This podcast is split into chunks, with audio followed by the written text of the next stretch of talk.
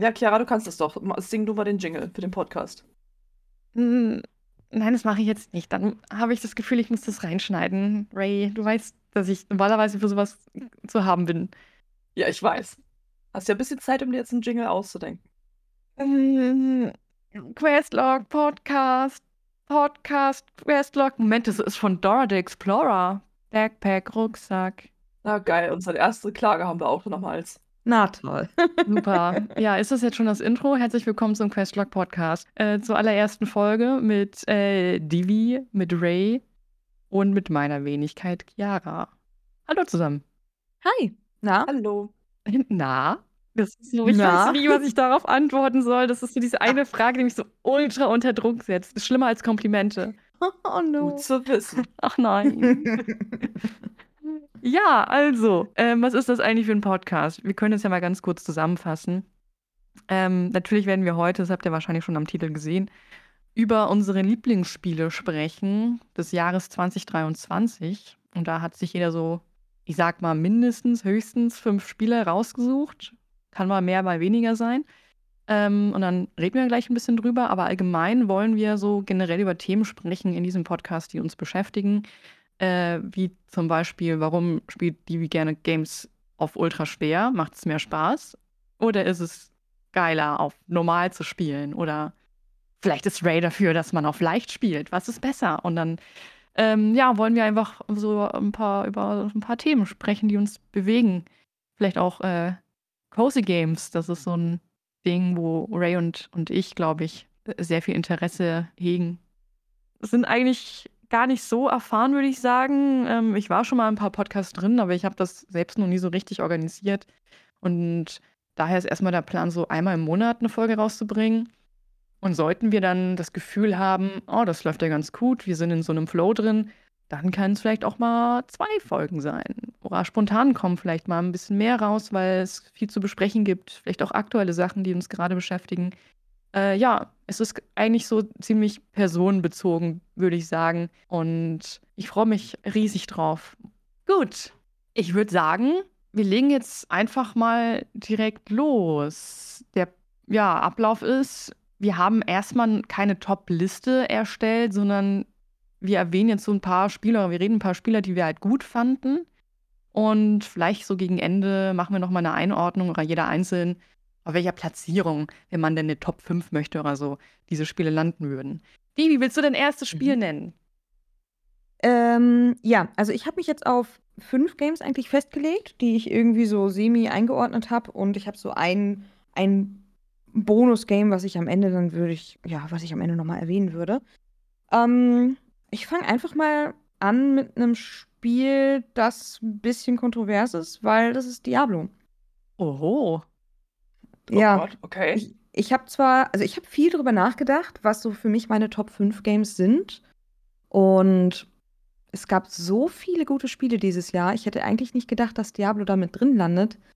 Aber wir wollen ja nicht bewerten, naja, wie gut ein Spiel technisch gesehen war, ähm, sondern wie viel Spaß wir selber damit hatten.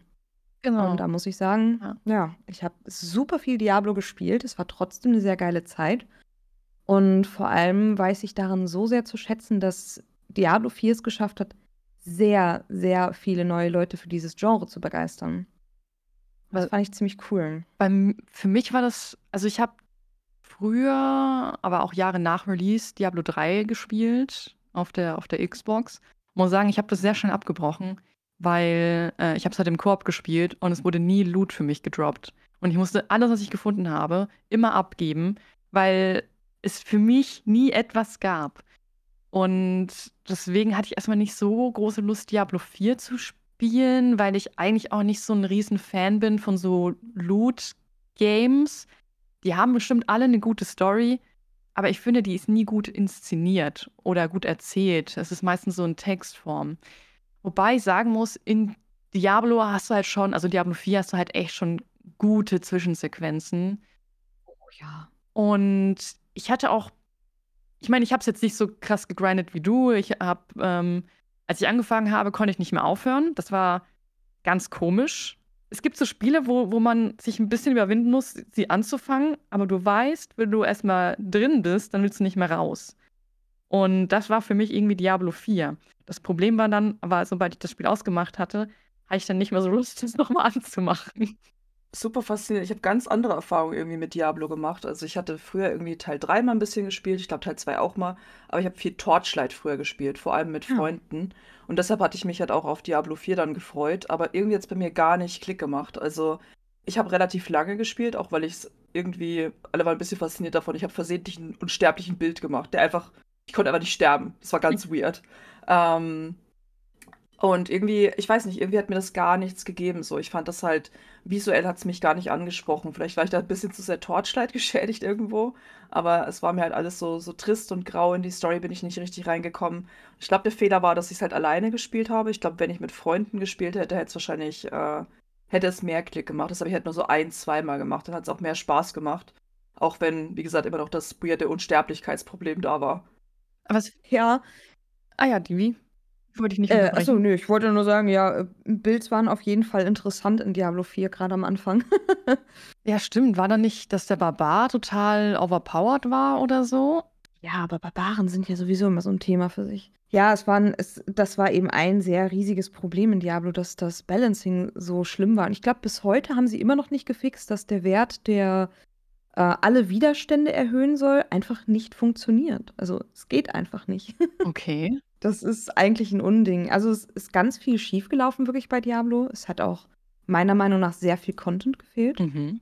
Ähm, und das ist halt eigentlich super, super schade, weil ich glaube, es wäre sehr wichtig gewesen, dass Diablo sich auch sehr fertig und komplett anfühlt, damit eben gerade Leute, die neu in dieses Spiel eingestiegen sind in das Genre, das Gefühl haben von, das will das Spiel mit mir machen, so da, da will es hin. Und ja, es sind eben sehr, sehr viele Leute, die es angefangen haben und dann wieder abgebrochen haben, weil, ja, man spielt es jetzt nicht für eine Story unbedingt, ne? Das ist, naja.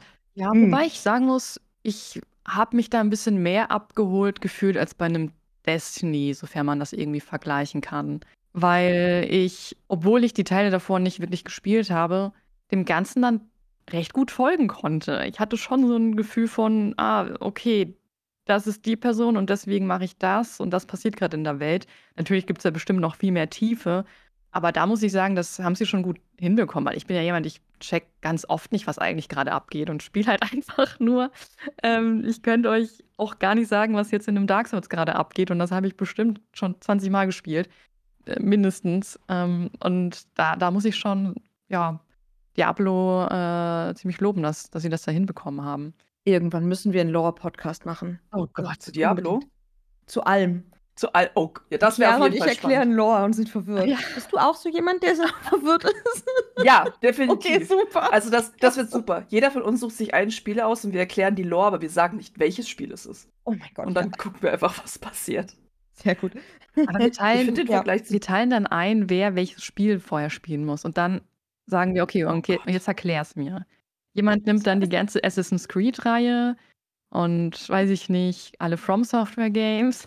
Das wird ein Sonderfall. Ja, bitte, ich werde auf jeden Fall die From Software Games Person. Das kann nur im vom kompletten Desaster enden.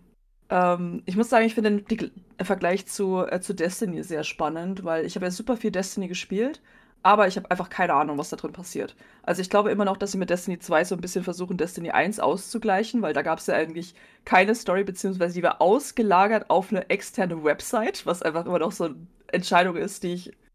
Ich glaube, ich werde nie aufhören, die absurd und witzig zu finden. Ähm, und ich habe das Gefühl, mit Destiny 2 haben sie dann versucht, das einfach so zu überkompensieren. Das heißt, immer wenn ich das spiele, muss mir ein Freund von mir einfach erklären, was gerade passiert, weil ich einfach nichts raffe, egal wie viel ich das spiele. Und bei Diablo hatte ich auch das Gefühl, dass ich da das eher zu greifen kann, aber es hat mich halt einfach nicht so gepackt, dass ich sage, ich will das auch irgendwie verstehen. Ja, also ich habe mich bei Diablo einfach von den Cutscenes berieseln lassen. Das fand ich sehr nice. Ja, Ja, die waren auch sehr die schön. sahen wirklich fantastisch Ja. aus. Wie, wie viel Zeit hast du jetzt äh, in Diablo 4 verbracht? Boah.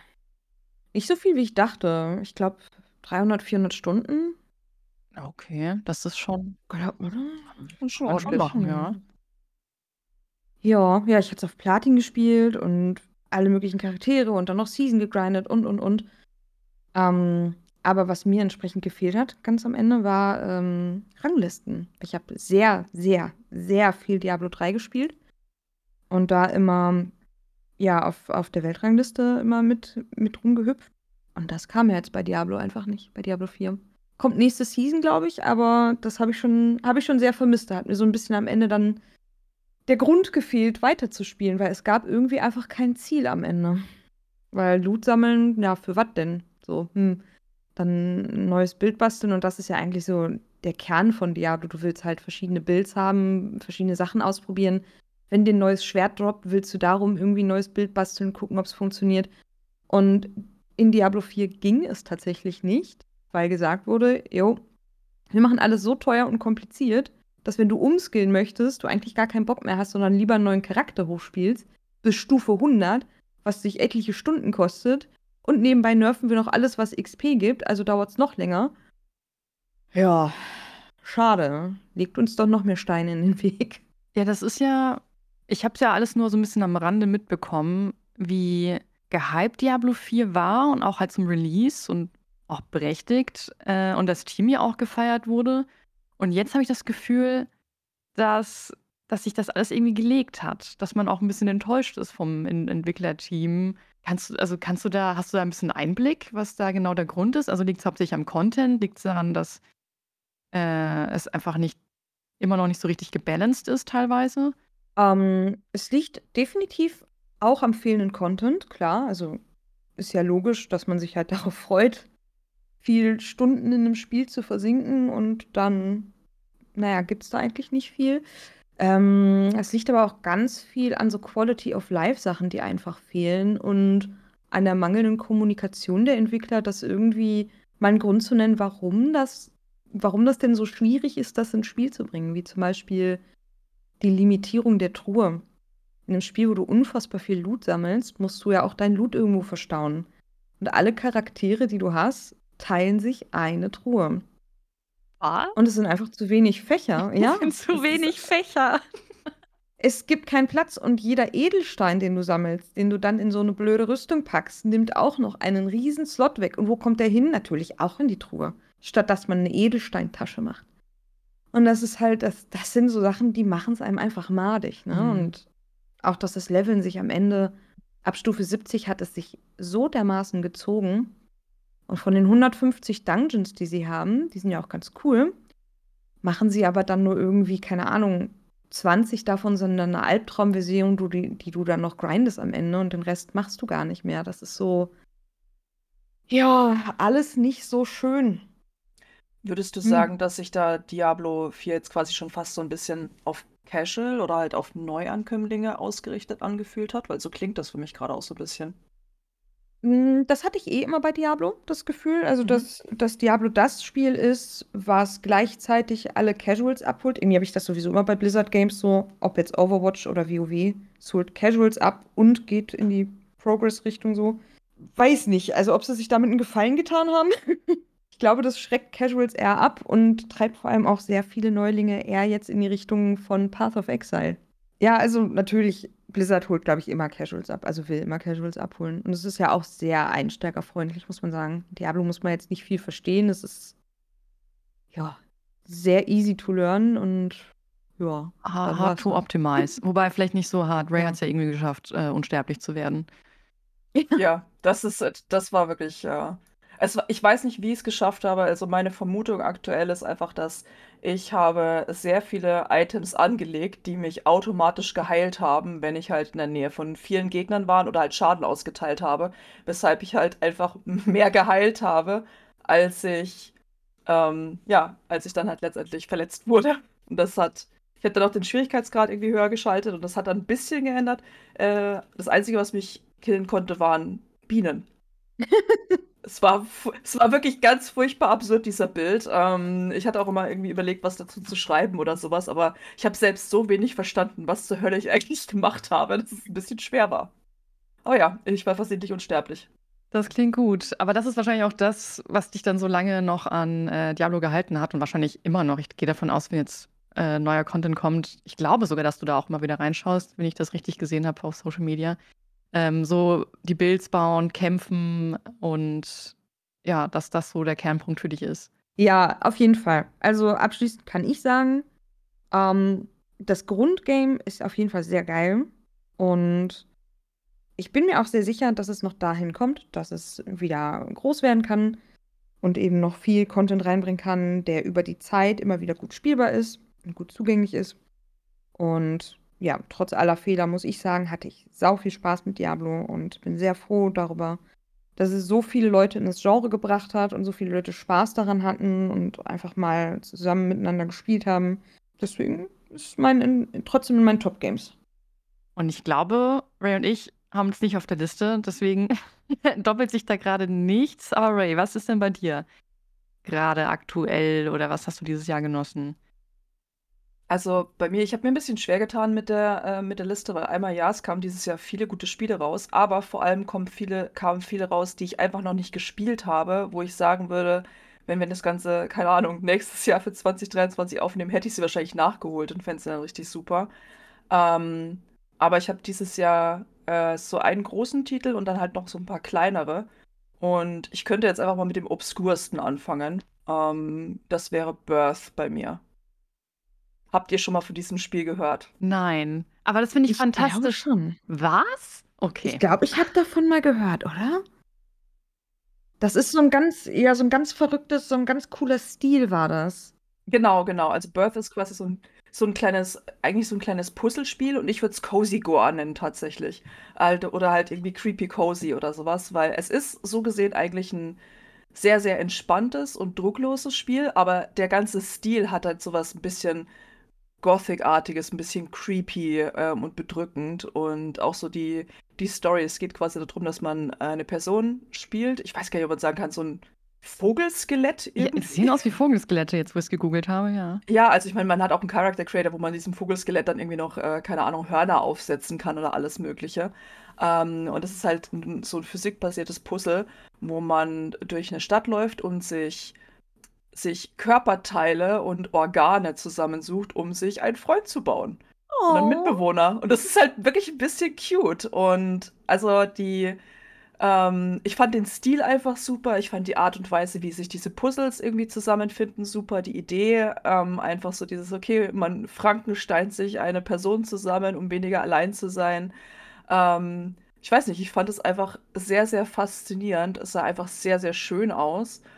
Und ja, irgendwie, das ist bei mir so im Kopf hängen geblieben. Ist dieses Jahr im Februar rausgekommen, kostet auch echt nur so ein paar Euro. Und äh, ich glaube wirklich, also auf Steam hat es ähm, 1500 Bewertungen. Also es ist wirklich nicht so groß, aber das ist ein Spiel, das echt mehr Aufmerksamkeit verdient. 8,99 sehe ich gerade bei Steam. Kostet das? Mhm, und äußerst positive Bewertungen. Mhm. Ja. Hast noch gar nichts von gehört, aber ich mag die Beschreibung von Gore, Cozy Gore und oder Creepy Cozy. Äh, ja, ich weiß, dass ich das ganz oft auf, auf Steam schon gesehen hatte, weil ich immer gucke, was neu rauskommt und so. Und das hat mich schon sehr, sehr oft angesprochen wegen dem Stil. Weil das, der Stil holt mich halt total ab, ne? ja, das ist, ist wie so ein, auch teilweise, irgendwie hat so teilweise so ein bisschen was von so einem Kinderbuch für Erwachsene, aber halt irgendwie so ein gory Kinderbuch für Erwachsene ich weiß gar nicht, wie man das. Es ist einfach so eine, so eine spannende, interessante Mischung. Auch so, auch die, die Puzzle sind jetzt nicht irgendwie super anspruchsvoll oder so. Es ist halt viel Point and Click, ein bisschen Hidden Object drin. Ähm, aber halt auch so dieser handgemalte Stil. Äh, ich weiß nicht, solche Spiele hätte ich gerne einfach viel öfter, die ja so ein bisschen casual sind, die aber einfach so eine coole Story haben und einfach so großartige Ideen und so einen, so einen, ja, so einen coolen Stil. Ich glaube, es kam dann dieses Jahr auch noch für die Xbox raus. Und ja, es, ich finde, das ist auch ein gutes Beispiel dafür, weil ich meine, Chiara, wir reden ja auch öfter mal irgendwie über Cozy, Cozy Games. Mhm. Und wenn Leute nicht in dem Genre drin sind, dann wissen sie halt gar nicht, dass Horror auch bei Cozy einfach eine große Rolle spielt und spielen kann. Ähm, also Horrorspiele oder halt gruselige Sachen oder halt, ich sag immer noch so die im Venn-Diagramm, wenn du live, äh, also so, so äh, True Crime Podcast und Cozy-SpielerInnen ist, glaube ich, riesig, die Überschneidung in so einem Venn-Diagramm. Ähm, und ich finde, das merkt man halt an so einem Spiel auch. Also, wenn, glaube ich, Leute über Cozy nachdenken, dann sind es ja meistens eher so Farming-Spiele oder all sowas. Davon habe ich auch noch was auf der Liste. Ähm, aber das ist halt so ein Spiel, das absolut cozy ist, super entspannt, super gemütlich, aber irgendwie auch ein bisschen gruselig. Und ja, ich wünschte echt, sowas gäbe es noch mehr im, äh, im Gaming-Bereich. Hast du gesagt, wie schnell man das durchspielt? Ich sehe, glaube ich, in so unter zwei Stunden kann man das hinbekommen. Ja, ich glaube, bei mir war es ein bisschen länger, aber ich habe nebenbei auch andere Sachen noch gemacht und, äh, habe auch nebenbei irgendwie mit einem Freund gequatscht. Das heißt, ich war bei mir waren es so laut Steam so 6 Stunden, aber definitiv weniger. Also, ich glaube wirklich, wenn ich so raten müsste, wären es schon so, ja, 2, 3 Stunden oder so. Mhm. Was ich ja nicht schlimm finde, also ich mag das eigentlich auch so eine kurzweilige Unterhaltung. Es muss ja nicht immer alles super lange gehen. Äh, es ist ja auch manchmal ein schönes Gefühl, wenn du ein Spiel beendest und dir denkst, oh, das hätte noch ein bisschen länger gehen können. Aber genau das macht es aus, dass es eben nicht länger geht. Absolut. Ey, das ist halt auch so was. Also, ich spiele so viele auch, ähm, entweder Live-Service-Spiele oder ja, oder auch einfach längere Spiele. Ich bin ich liebe auch RPGs. Ähm, und da ist aber genau dann einfach mal schön, so ein kleines Spiel dazwischen zu schieben, das dann auch einfach abgehakt ist. Ne, wo selbst wenn man irgendwie alle Achievements haben möchte, was halt trotzdem einfach innerhalb von ein paar Stunden ähm, ja, machbar ist. Das ist manchmal einfach wirklich angenehm, wenn man sagt, okay, ich habe das jetzt an einem Abend durchgespielt. Vor allem, wenn es gut gefüllte zwei Stunden oder so waren, wo du eigentlich die ganze Zeit permanent unterhalten warst, ist ja super. Ja, absolut. Mega Also nice. dafür, dafür war es wirklich, äh, so viel mehr kann ich über das Spiel auch gar nicht erzählen. Also es hat jetzt nicht so viel, wo man irgendwie auch, keine Ahnung, so äh, Ecken und Kanten oder halt Redebedürfnis, wie man bei einem Diablo jetzt haben kann. Aber genau, das wäre jetzt so quasi mein erster Pick. Einfach ein echt schönes Spiel, ähm, das sich wirklich lohnt. Aber das finde ich cool. Also das hatte ich mir auch erhofft bei dem Gespräch, dass einfach auch Titel genannt werden, die man zum Beispiel bei den Game Awards jetzt nicht so gehört hat. Also, wobei auf meiner Liste sind sehr viele Spiele, die man bei den Game Awards gehört hat. Aber äh, ja, trotzdem mag ich es, wenn man so kleine Überraschungen hat. Äh, bin Mhm. sehr gespannt, was, Fall. was da noch so kommt. Geil. Ich habe auf jeden Fall auch noch eine Überraschung. Okay, ich glaube, ich weniger. Aber na gut, gucken wir mal. Dann, ähm, ich glaube, wir haben alle drei dieses Spiel gespielt. Nämlich, bei mir ist auf der Liste Dave the Diver. Ja. Mhm. Ist auch auf meiner Liste. Ja, okay. Ich hatte wirklich so drüber nachgedacht, ob ich das mit reinmache oder nicht. Aber ich habe bei mir halt anhand dessen entschieden, wie hart habe ich dieses Spiel dann gegrindet. Bin ich aufgewacht und habe dann drüber nachgedacht, boah, ich habe jetzt Lust weiter zu spielen. Und das war bei mir halt bei allen Spielen auf meiner Liste halt der Fall und halt eben auch bei Dave the Diver. Vor allem, weil es halt einfach klein anfängt gefühlt, dass du einfach Dave bist, der gesagt bekommt, hey, fang mir mal ein paar Fische, weil ich habe ein Sushi-Restaurant und abends hilfst du mir dann auch noch bei meinem Restaurant. Und für mich war das einfach der geilste Job ever, ein paar Fische jagen, dann abends in einem Restaurant zu arbeiten, auch wenn man am Anfang ja hauptsächlich Tee eingießt und ähm, ich weiß gar nicht, ob man da so viel bedient hat. Ich glaube, es war sogar doch, man hat ein bisschen bedient, aber man konnte sich nicht so schnell bewegen, weil Dave nicht der Schnellste ist. Und für mich war das so, eigentlich hat mir das schon gereicht. Doch dann kommt, ähm, kommen halt immer mehr Elemente. Dann kannst du noch tiefer tauchen, dann hast du noch unterschiedlichere Fische. Dann, ah, du kannst jetzt plötzlich auch nachts tauchen.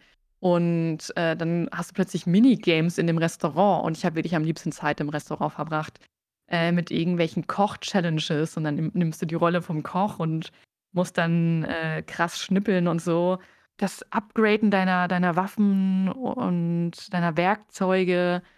Und es wurde immer und immer und immer mehr, was ich richtig gut fand, aber gleichzeitig auch ein bisschen zu viel dann für meinen Geschmack. Es gab einen Punkt bei mir, wo ich dachte, okay, bitte, es wäre jetzt in Ordnung, wenn ich nicht mehr Verantwortung bekomme, weil eigentlich will ich nur angeln und Sushi servieren.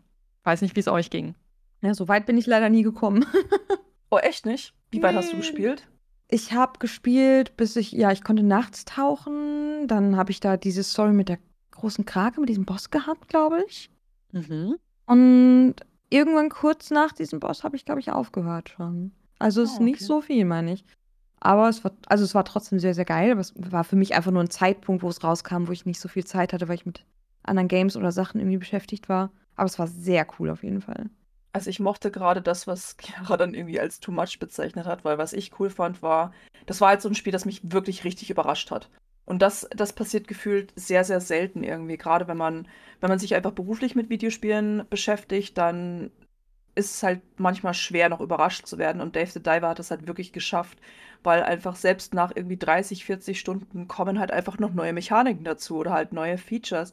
Und die sind manchmal auch nur ein einziges Mal da, wie es gab halt irgendwie so ein, so ein Rhythm-Game plötzlich. Aus dem Nichts kam das, weil man einfach in die Rolle von einem anderen Charakter reingeschlüpft ist, der geträumt hat und dann so ein Rhythm-Spiel gespielt hat. Das kam da einfach nie wieder vor. Und das war einfach so, das war, das war so cool, einfach, dass man immer wieder Überraschungen hatte und einfach nie wusste, okay, ploppt sowas nochmal auf. Und auch die Story wurde ja dann immer irgendwie umfangreicher, auch mit so Mehrjungpersonen und ich fand das, ich fand das super, super quasi und so. Genau, also das, das, das war einfach so dieses überrascht werden und währenddessen ich auch bei Pixelspielen ist ja sowieso dann immer so ein teilweise umstrittenes Thema, ähm, aber ich fand es wirklich, wirklich auch schön und liebevoll gemacht mit super vielen Details. Ich liebe ja allgemein so. Also ich habe noch ein, äh, ich habe noch andere mit Wasserspiele, das wäre einfach mal so auf der Liste. Ähm, und das fand ich einfach so cool. Auch einfach, ich hätte auch die ganze Zeit einfach nur tauchen können. Also das war irgendwie so das, das Coolste für mich. Einfach so durch die Gegend tauchen, ähm, irgendwie so Fische jagen. Und ja, die anderen Elemente waren auch cool. Aber ich glaube wirklich so dieser Überraschungsfaktor, weil wie oft hat man das auch bei so einem kleinen Spiel, dass ich, gut, es ist kein wirkliches Indie-Game, da gab es ja auch irgendwie eine Kontroverse drum. Ähm, aber wie oft hat man das bei so einem Spiel, bei so einem, was man denkt, ist ein kleines Spiel, dass man da halt wirklich nach, keine Ahnung, 30, 40 Stunden einfach nochmal so neue Mechaniken hingeknallt bekommt. Das hatte ich wirklich, glaube ich, entweder noch gar nicht oder super, super selten. Habt ihr das gespielt, nachdem ihr wusstet, dass es so gut ist, oder war, wart ihr blind? Ich bin komplett blind reingegangen. Ich hatte einfach, also ich mag in Videospielen, wenn man angeln kann. Ich weiß nicht ja. warum. Und manchmal kommt es natürlich das Minigame an. Es gibt halt, ich weiß nicht, ähm, Ray weiß ich ja, aber ich weiß nicht, Divi, ob du Sea of Thieves gespielt hast. Mhm. Da kann man zum Beispiel angeln, aber das nervt mich eigentlich eher dort, weil das dauert ewig und es ist vielleicht, ich habe noch nie in einem Leben geangelt, aber ich gehe davon aus, dass es auch so in die Richtung geht, dass wenn der Fisch irgendwie nach links schwimmt, dann musst du nach rechts ziehen und so, um ihn so ein bisschen auszulaugen. Diese Funktion mag ich nicht, aber in den Animal Crossing ist ja easy. Du musst im richtigen Moment dann den Knopf drücken oder in den Stadio Valley musst du dann irgendwie innerhalb dieses Balkens bleiben. Und dann dachte ich mir, hey, ist ja viel geiler, weil ich springe ja dann sogar ins Wasser. ich habe dann eine Harpune und schnapp mir diese Fische. Ähm, ja, und deswegen war es halt, glaube ich, noch mal so eine extra Überraschung, dass ich all die Sachen, die dann sich entfaltet haben, von denen wusste ich vorher einfach nichts. Auch immer diese Anspielungen auf andere Videospiele äh, fand ich halt echt sehr, sehr schön. Aber wie gesagt, es gab halt für mich einen Punkt, wo ich plötzlich einen Tamagotchi habe. Und dann kriege ich aber auch immer eine Notification, dass bei dem irgendwas ist. Und theoretisch müsste ich mich nicht drum kümmern. Aber ich kann diesen, ich muss da draufklicken auf diese Notification und mich drum kümmern, weil sonst verschwindet die nicht. Und das hasse ich auch im realen Leben, wenn irgendwo eine ungelesene Nachricht ist und dann irgendwie so eine Eins oder was auch immer bei Discord oder so die ganze Zeit angezeigt wird. Äh, das, das ist ganz, ganz schlimm dann für mich. Ah, das kenne ich. Ja, und dann hast du ja auch irgendwann mal ein Reisfeld oder generell so äh, Felder, wo du Sachen anbaust. Was ich auch ähm, ganz nett, nett fand, aber dann habe ich mir halt auch schon überlegt, Kriege ich das überhaupt alles in einem Tag unter? Das ist ja mittlerweile super viel Arbeit. Ja, wenn sich's nach Arbeit anfühlt, ist es vielleicht nicht so ganz richtig, oder? Ich weiß es nicht. Also. ja, vielleicht. Aber das hat, mhm. hat man ja bei vielen so Farming-Spielen und sowas, ne, dass es dann halt, äh, dass man halt wirklich gucken muss, okay, wie kriege ich alles alles so, was ich eigentlich machen müsste, irgendwie unter. Auch so bei einem Stardew Valley ja im Prinzip. Da hat man auch irgendwann überlegt, okay, kümmere ich mich heute um meine Tiere, meine Farm, irgendwie die Menschen oder gehe ich in die Mine oder was auch immer. Und na, das ist halt immer so, ich glaube, es könnte auch so der Punkt sein, wo, äh, wo, da hatten wir uns ja auch schon mal drüber unterhalten, Chiara, einfach so, dass Cozy nicht mehr Cozy sich anfühlt, sondern einfach dann wirklich wie Arbeit. Und das mhm. kann ich halt sehr gut nachvollziehen, weil das war bei Dave the Diver wirklich auch so. Ähm, dadurch, dass man ja, glaube ich, nur, oh, bitte korrigiere mich, so zwei oder drei Aktionen an dem Tag machen kann. Wobei, nee, man, man, konnte aufs Feld konnte man ja so gehen, ne? Genau, ja. Ins Wasser konntest du halt maximal, ich glaube, tagsüber zweimal. zweimal genau. Und abends halt einmal, so für einen halben Abend. Ja, eben. Also die Zeit äh, geht ja dann weiter und es gibt dann auch Momente, wo man, es gibt dann so eine Art Schnellreisefunktion, wenn du sehr tief unten bist ähm, und dann noch irgendwie äh, Portale findest und so und plötzlich bist du dann wieder auf dem Schiff und dann hast du vergessen, ah nein, jetzt wird die Zeit wieder weitergespult. Und dann gibt es dann noch diesen Typen, der aussieht wie Ash, Ash Ketchum und der möchte, dass du spezielle Fische mit Perücken oder sowas jagst. Und die sind dann an bestimmten Tagen nur verfügbar. Oder dieser Wissenschaftler, Naturkundetyp oder so, keine Ahnung. Ähm, und, und du willst ja natürlich all diese Sachen mitnehmen. Es gibt bestimmt Leute, die sind ein bisschen entspannter, aber ich glaube, ich habe dieses Win-Maxing einfach zu sehr in mir drin, dass ich denke, ich muss das jetzt alles schaffen. Ja, das kann ich gut nachvollziehen. Also ich habe das Spiel auch irgendwann, ich habe es ich mir gleich zu, ähm, zu Launch geholt und habe es echt viel gespielt. Aber irgendwann habe ich dann halt auch mal eine Pause gebraucht. Also, ähm, und ich bereue es immer, ich habe es dann nur noch einmal irgendwie, einmal, glaube ich, gespielt. Also mir fehlt auch noch das Ende, wo ich es irgendwie über 40 Stunden gespielt habe. Aber ja, irgendwann wurde es halt, irgendwann wurde es halt schon ein bisschen anstrengend. Also es war cool, die ganze Abwechslung, aber ist auch irgendwie so ein Luxusproblem, dass man sagt, boah, das Spiel war mir zu abwechslungsreich, ich habe erstmal eine Pause gebraucht. Es ist wirklich so. Es fühlt sich gerade sehr seltsam an, das zu sagen, bin ich Ja, ehrlich. wir klingen voll verwöhnt. Ja, aber ich habe es halt trotzdem auf meine Liste gepackt. Also, ich, wie gesagt, das ist halt eigentlich immer dieser eine Punkt, den ich kritisiere. Es war mir dann, es waren mir dann zu viel, viele Elemente und dementsprechend war ich dann echt auch überfordert. Ja, aber alles in allem ist es halt ein fantastisches Spiel mit, mit vielen Überraschungen, mit einem Restaurantmanagement noch mit drin. Und ich bin ja auch so ein Mensch, ich liebe so Trash-Simulatoren und das war ja dann sogar auch noch ein geil mit einer richtig geilen Musik. Ist, Mhm. Teilweise habe ich immer noch im Kopf dieser Song Hot Pepper Tuna. Hot Pepper Tuna, Hot Pepper Tuna. Weil es einfach ein richtig geiler Soundtrack ist. Stimmt, der Soundtrack war sehr gut. Allgemein ein sehr gutes Spiel. Also wie gesagt, ich habe es ja auch auf meiner Liste. Ähm, weil einfach, ja, ne, die ganzen Überraschungen. Und es war einfach ein echt hervorragendes Spiel. Ähm, es hat mich auch gefreut, dass es dann, auch wenn ich sage, dass es ein bisschen, ein bisschen weird ist, dass es bei den Game Awards irgendwie als Best Indie-Spiel hat es auch gewonnen? Ich glaube schon, ne? Es war nominiert und hat, glaube ich, auch da gewonnen. Ich Das ist schon glaube nicht. Sea of Stars, glaube ich, hat gewonnen. Ja, Sea of Ach. Stars, ja. Ah, okay, okay, gut. Mhm. Ähm, weil es ist ja, glaube ich, der Publisher ist ja auch Nexon, also da ist ja wirklich ein großer Gigant dahinter. Hm. Ähm, aber es war schön, dass halt das Spiel noch mehr Aufmerksamkeit bekommen hat, weil das hat es halt definitiv verdient. Gut, dann war's das mit Dave the Diver. Tschüss, Dave. Tschüss. Bye. Wobei nicht ganz, ne? D- Äh, hier, ich will noch in das Update reinschauen mit Reg zusammen, was, was sie da sich einfallen lassen Oh ja. haben. Oh ja, Dredge auch so ein hervorragendes Spiel dieses Jahr. Ja, aber ist nicht auf meiner Liste tatsächlich. Ich wollte gerade nachfragen, hat es jemand von euch auf der Liste? Weil bei mir ist es im letzten Moment rausgeflogen für Birth. Nee, ich hab's nicht drauf. Ich hab's noch nicht Hm. gespielt. Oh, die wie du es es mögen. Ja, man sortiert Fische, richtig? Ja, aber halt auch so, so düster und Cthulhu-mäßig und so. Ich will einfach nur Fische sortieren. Ja, das kannst du da machen. Also du kannst ja ganz viel sortieren, auch Fische angeln oder halt Unterwasserzeug und wirst gleichzeitig noch irgendwie bedroht von irgendwelchen ominösen Wasserkreaturen. Wahnvorstellungen und so. Ja, das Oh ist ja. übelst ein Divi-Game. Das ist richtig. Also, ja, spiel das auf jeden Fall. Ich Nice, ein haben wir noch so reinquetschen können. ja, perfekt. Dredge auch noch abgehandelt. Sehr gut. Gut, ja. Aber was hast du denn statt Dredge genommen, Divi? Boah, ja, vier andere Sachen. ähm, mache ich mal mit einem Obvious Game einfach weiter, um nur so ein bisschen aus der Indie-Schiene jetzt wieder rauszugehen. Äh, ich habe Zelda Tears of the Kingdom drauf. Hat das noch jemand von euch zufällig? Nein. Nein. Okay, gut. Hätte ich gedacht, aber okay. Ja, äh, Zelda Tears of the Kingdom. Ich bin ein riesen Zelda-Fan und Tears of the Kingdom hat mein Herz erobert. Also ich fand das Spiel so, so, so gut. Und wäre da nicht ein gewisser anderer Titel dieses Jahr gewesen, wäre es auch mein Game of the Year geworden. Aber keine Chance gegen das andere Game. Hm, okay. Wir wissen auch alle überhaupt nicht, welches Game ich meine. Dredge, ja. Genau, richtig. Eigentlich meinte ich The Day Before, aber okay. Ähm, Oh mein Gott. nee, ähm, Zelda Tears of the Kingdom hat für mich sehr viel gemacht, weil ich es so unfassbar cool fand, dass du, egal was du gemacht hast, du hast immer deine Freiheit gehabt, deinen Weg so zu gehen, wie du Bock hast. Du hast irgendwie eine Insel über dir gesehen, na, dann klebst du halt 50 Baumstämme aneinander und kletterst die Insel über einen Baumstamm hoch. Das ist so cool gewesen. Du konntest so viel machen. Ich hab's geliebt. Oder einfach über irgendwelche Schienen mit einem Schild brettern und Gott, man konnte so viel bauen und dann konnte man Transformer machen und dies und das und dies. Ja, und die Story war auch ganz gut. nee, also wirklich, die, äh, die Story war auch sehr schön inszeniert. Ich habe sogar ein kleines Tränchen vergossen bei einer Szene am Ende. Oh.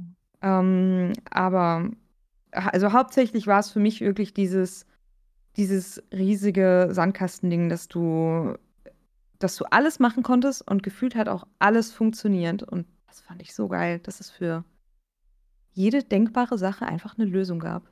Warst du einer der Menschen, die, bevor es rauskam, so ein bisschen skeptisch war wegen des Bausystems? Oder hattest du da von Anfang an Bock drauf?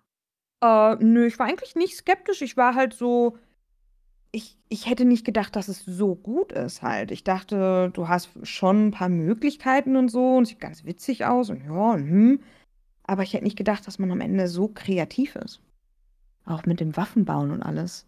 Also in, in, im alten Zelda, in hier Breath of the Wild, war das ja so, dass man alle kollektiv gejammert haben, dass es doof ist, dass man seine Waffen so schnell verliert. Mhm.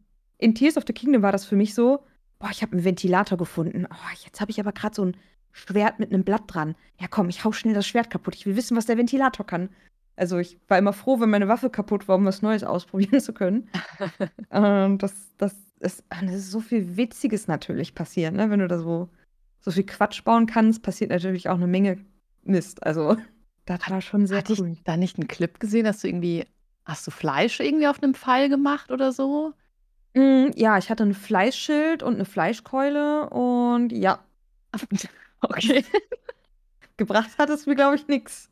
Aber es sah witzig aus. Aber du kannst jetzt sagen, dass du eine Fleischkeule hattest. Ist doch auch schön. Ja. ja. Sehr schön. Ja. Oh, ja, daran ja, habe ich jetzt gar nicht gedacht. Äh, ich auch nicht. Sorry. ja, nee.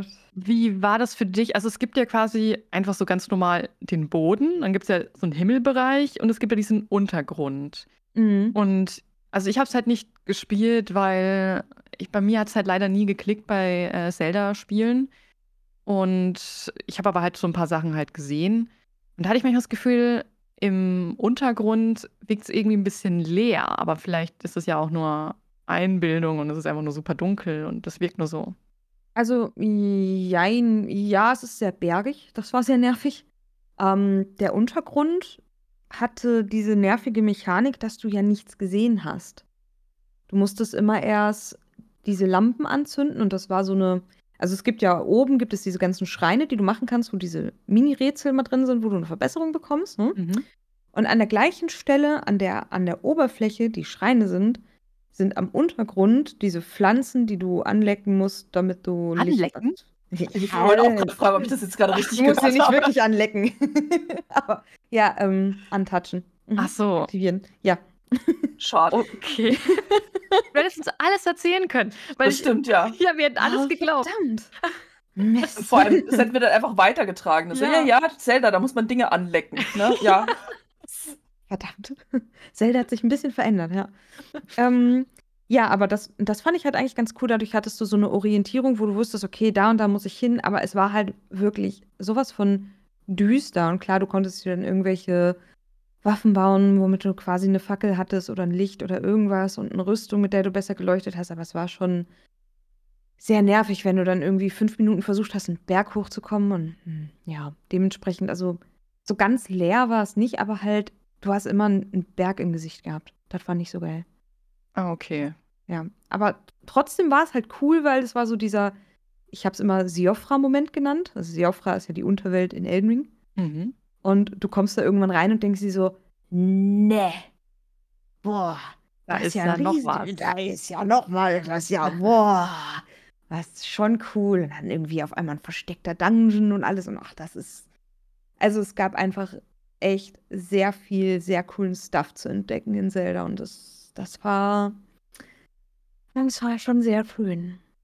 Da ja. muss ich wirklich sagen, ich finde es krass, was sie aus der Switch da noch rausgeholt haben. Mhm. Also eine Konsole, wo alle schon sagen, Mann, wir brauchen wirklich eine neue Version, die etwas leistungsfähiger ist, wo ein Bayonetta rauskommt, wo Leute enttäuscht sind, wie schlecht die Stadt aussieht, wie leer das aussieht und äh, man hat das Gefühl, es gibt fast keine Texturen und dann kommt halt einfach Tears of a Kingdom raus und hat eine Himmelebene, eine, eine Bodenebene, eine Untergrundebene. Mhm. Das stimmt. Ja, technisch lief es generell auch einwandfrei. Das war sehr nice. Ja, aber das war, das war echt ein schönes Spiel. Sehr, sehr schön. Ich finde es immer so schade, dass ich in, ich bin halt genau wie Chiara in Zelda nie reingekommen. Also auch schon, ich habe mir beim bei Breath of the Wild habe ich mir halt schon einfach so ja, so schwer getan irgendwie. Es hat bei mir einfach nie wirklich Klick gemacht und das ist so eine von den Reihen, wo ich es wirklich schade finde. Also es gibt so Reihen, da versuche ich es immer wieder reinzukommen, aber es klappt einfach nicht. Und Zelda ist halt eine davon. Und gerade so, wenn ich halt, ne, so höre, wie du darüber sprichst oder einfach auch online gelesen habe oder gesehen habe in so Clips, was da alles machbar ist. Ja, weiß ich nicht. Finde ich immer sehr schade. Ich kann auch wirklich nicht wirklich so einen Finger drauflegen, warum das bei mir einfach nicht Klick macht. Mhm. Ja, das kann ich aber verstehen. Ich glaube, jeder hat so eine Reihe, wo man irgendwie sagt, ich würde so gern und dann fängt man Mhm. an und merkt, nee, ich kann nicht. Irgendwie, Ja. nee. Wie viele Ja. Zelda-Spiele ich bei mir zu Hause habe, weil ich denke, aber vielleicht mag ich, vielleicht ziehe ich diesen Titel durch, vielleicht aber auch Ja. den. Und ich versuche es und versuche es. Und ich glaube, bei den alten Spielen fehlt mir so ein bisschen der rote Faden. Und bei Breath of the Wild war das bei mir auch so, dass ich nicht wusste, warum mache ich das jetzt? Also, es war mir, glaube ich, zu viel Freiheit bei Breath of the Wild und, und Tears of the Kingdom. Ja, Äh, das, was okay. halt alle Leute feiern, diese Freiheit, was du gerade beschrieben hast, ist für mich dann eher beängstigend, weil ich dann ja nicht weiß, warum ich das mache und dann habe ich vielleicht auch die Angst, irgendwas zu verpassen, weil ich keine richtige Struktur habe. Ja, ich, Mann, ich bin da voll schwierig. Erst beschwere ich mich, ich habe zu viel Arbeit, dann beschwere ich mich, ich habe zu wenig Arbeit. Ja, ja, bei mir war das bei Zelda ganz klar dieses so, okay, ich, ich hatte die Aufgabe am Anfang, okay, jo, geh da und dahin zu dem Schloss und keine Ahnung, Quatsch mit Person X. Ich sehe das Schloss ein paar Meter von mir entfernt, aber sehe rechts neben mir einen Brunnen, in den ich auch reingehen könnte. Und links neben mir war irgendwie, keine Ahnung, eine alte Holzhütte, wo ich mir dachte, boah, das sieht auch interessant aus. Ja, und 15 Stunden später war ich dann bei meiner ersten Aufgabe am Schloss angekommen und habe zwischendurch noch irgendwie den ganzen Westen und den ganzen Osten erkundet und habe dann hier und das und dies und das und jenes gemacht und weil die Neugier einen da immer weiter vorantreibt und ähm, ja. Es Hm. ist so witzig, du beschreibst gerade, wie ich Urlaub mache. Also, das, das klingt ein bisschen komisch, aber ich habe es gestern erst zu einer Freundin von mir gesagt, dass ich, wenn ich zum Beispiel halt im Urlaub gehe, ich kann nicht einfach irgendwie durch die Gegend laufen oder irgendwie Dinge erkunden. Ich brauche immer quasi so ein, so ein Ziel. Der Weg zum Ziel ist dann chaotisch und weird und äh, ich, keine Ahnung, ich äh, mache 5000 Abbiegungen und dann dauert alles irgendwie drei Stunden länger, aber das ist so die Art und Weise, wie ich mich halt irgendwie auch durch Städte bewege. Oder allgemein, ich habe dieses eine Ziel, das ist meine Quest, aber die ganzen Nebenquests auf dem Weg, äh, die lasse ich halt auch nicht liegen. Solange du nicht plötzlich Gegenstände aneinander klebst, weil du, weiß ich nicht, einen Gehstock brauchst und dann ist da aber ein Hotdog auf dem Boden und dann stichst du da nochmal rein und so. Ich meine, doch, habe ich gemacht in Tokio, wenn du dich dran erinnerst. Ich habe immer die Hotdogs irgendwo aufgesammelt und aneinander geklebt, um einen äh, Wanderstock zu haben. Ja, ich war kurz verwirrt. Ich dachte, hey, wann haben wir denn Hotdogs gegessen? Das Oh, war der Punkt, der dich verwirrt hat. Okay, na gut. Ja. Mann, das tut mir gerade voll leid für Divi, dass wir die ganzen Spiele nicht gespielt haben bisher. Aber ein Spiel Ja. haben wir auf jeden Fall gespielt, ja. Äh, Ja, wir haben wenigstens eins noch gemeinsam, das stimmt. ja. Ähm, Ja, ja, gut, wer weiß, wer weiß. Diablo haben wir auch gespielt, aber halt nicht Ja. Das gemocht. stimmt, das stimmt, ja. Ja, was heißt nicht gemocht? Da hat es einfach auch nicht so Klick gemacht. Ja, Also das ich konnte schon, wie gesagt, ich habe, als ich es einmal gestartet habe, habe ich halt dann irgendwie sechs Stunden hintereinander gespielt und das hat halt schon was zu bedeuten. Ja gut, ich hatte 50 Stunden, das ist jetzt auch nicht nichts, aber Ja. Das stimmt. Gut. Ray, ja, wir sind wieder bei dir angekommen. Das stimmt. Und ich überlege, wisst ihr was, ich nehme jetzt wieder so ein, ähm, weil ich weiß, dass wir über das eine Spiel später noch länger reden werden. Und bei dem zweiten Spiel, das ich auf der Liste habe, ähm, denke ich auch, dass Chiara das vielleicht nennen könnte. Deshalb sage ich jetzt Tiny Sticker Tail. Ich? Bam. Na, also das, nein, Tiny Sticker Tail nicht das, so. sondern die anderen zwei Spiele, die ich halt noch auf der Liste habe. Da gehe Ah. ich davon aus, dass wir nachher noch drüber reden. Deshalb sage ich jetzt noch das eine Spiel, wo ich mir sicher bin, dass ihr das nicht auf der Liste habt. Tiny Sticker Tail. So. Mm, da ist es, Moment, ist es das, wo du selber Sticker machst? Nein, das Was ist ist ein Sticky anderes? Business. Oh mein Ich Gott. habe tatsächlich zwei Sticker-Spiele dieses Jahr gespielt und äh, Sticky Business war auch echt eine Überlegung, ob ich das auf die Liste packe, weil da habe ich ja, das ist ja schön, dass ich jetzt über das Spiel rede, das ich nicht auf der Liste habe, aber äh, Sticky Business war halt auch super. Da bastelt man ja so eigene Sticker und verkauft die dann und Mhm. ähm, ich hatte richtig viel Spaß damit, einfach von aus meinem gesamten Freundeskreis Sticker zu machen und aus allen Kollegen. Das war echt richtig super. Ähm, aber Tiny Sticker Tail ist tatsächlich ein anderes Stickerspiel. Ähm, ich würde sagen, eigentlich, das ist so ein perfektes Spiel für Kinder, ähm, weil das einfach so ein, auch so ein, so ein Bilderbuch-Look irgendwie hat. Und es ist ein kleines Puzzle-Adventure, wo man ähm, alles in der Welt kann zu einem Sticker werden. Man muss es nur aufheben, in so ein Sticker-Album reinkleben und dann kann man damit woanders Rätsel lösen. Und ich fand diese Idee so unglaublich süß. Und auch das, der ganze Look von dem Spiel ist halt sehr, sehr, ja, einfach wie so ein, wie so ein Kinderbuch oder so eine coole Zeichentrickserie. Und ich mochte einfach so diesen Ansatz, dass man jeden, jeden Charakter, jede, ähm, jeden Gegenstand einfach so aufsammeln kann und zu so einem Sticker machen kann, auch wenn es ein bisschen weird ist, weil man theoretisch sehr viele Leute kidnappen kann, indem man sie ins Sticker-Album reinklebt. Ähm, aber ich mochte diese Idee, es ist halt auch sehr, sehr überschaubar. Und witzigerweise, ich habe das Spiel irgendwann mal auf meinem Steam Deck gestartet, nachdem ich eigentlich ins Bett gehen wollte. Wir hatten irgendwie erst Call of Duty gespielt und ich wollte dann eigentlich nur. Ich weiß gar nicht, was mich dazu gebracht hat, da nochmal reingucken zu wollen. Und urplötzlich war es 3 Uhr morgens. Dieser und Übergang.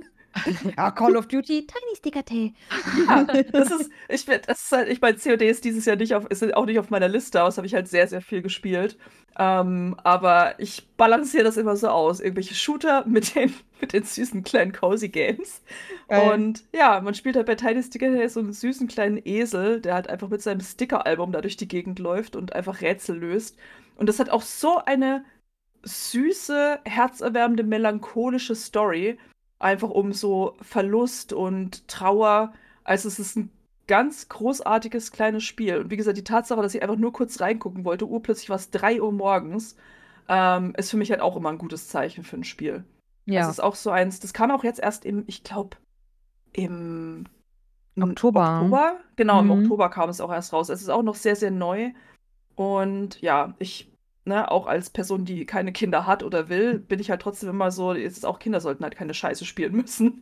Irgendwelche, in irgendwelcher Lizenzmüll oder sowas.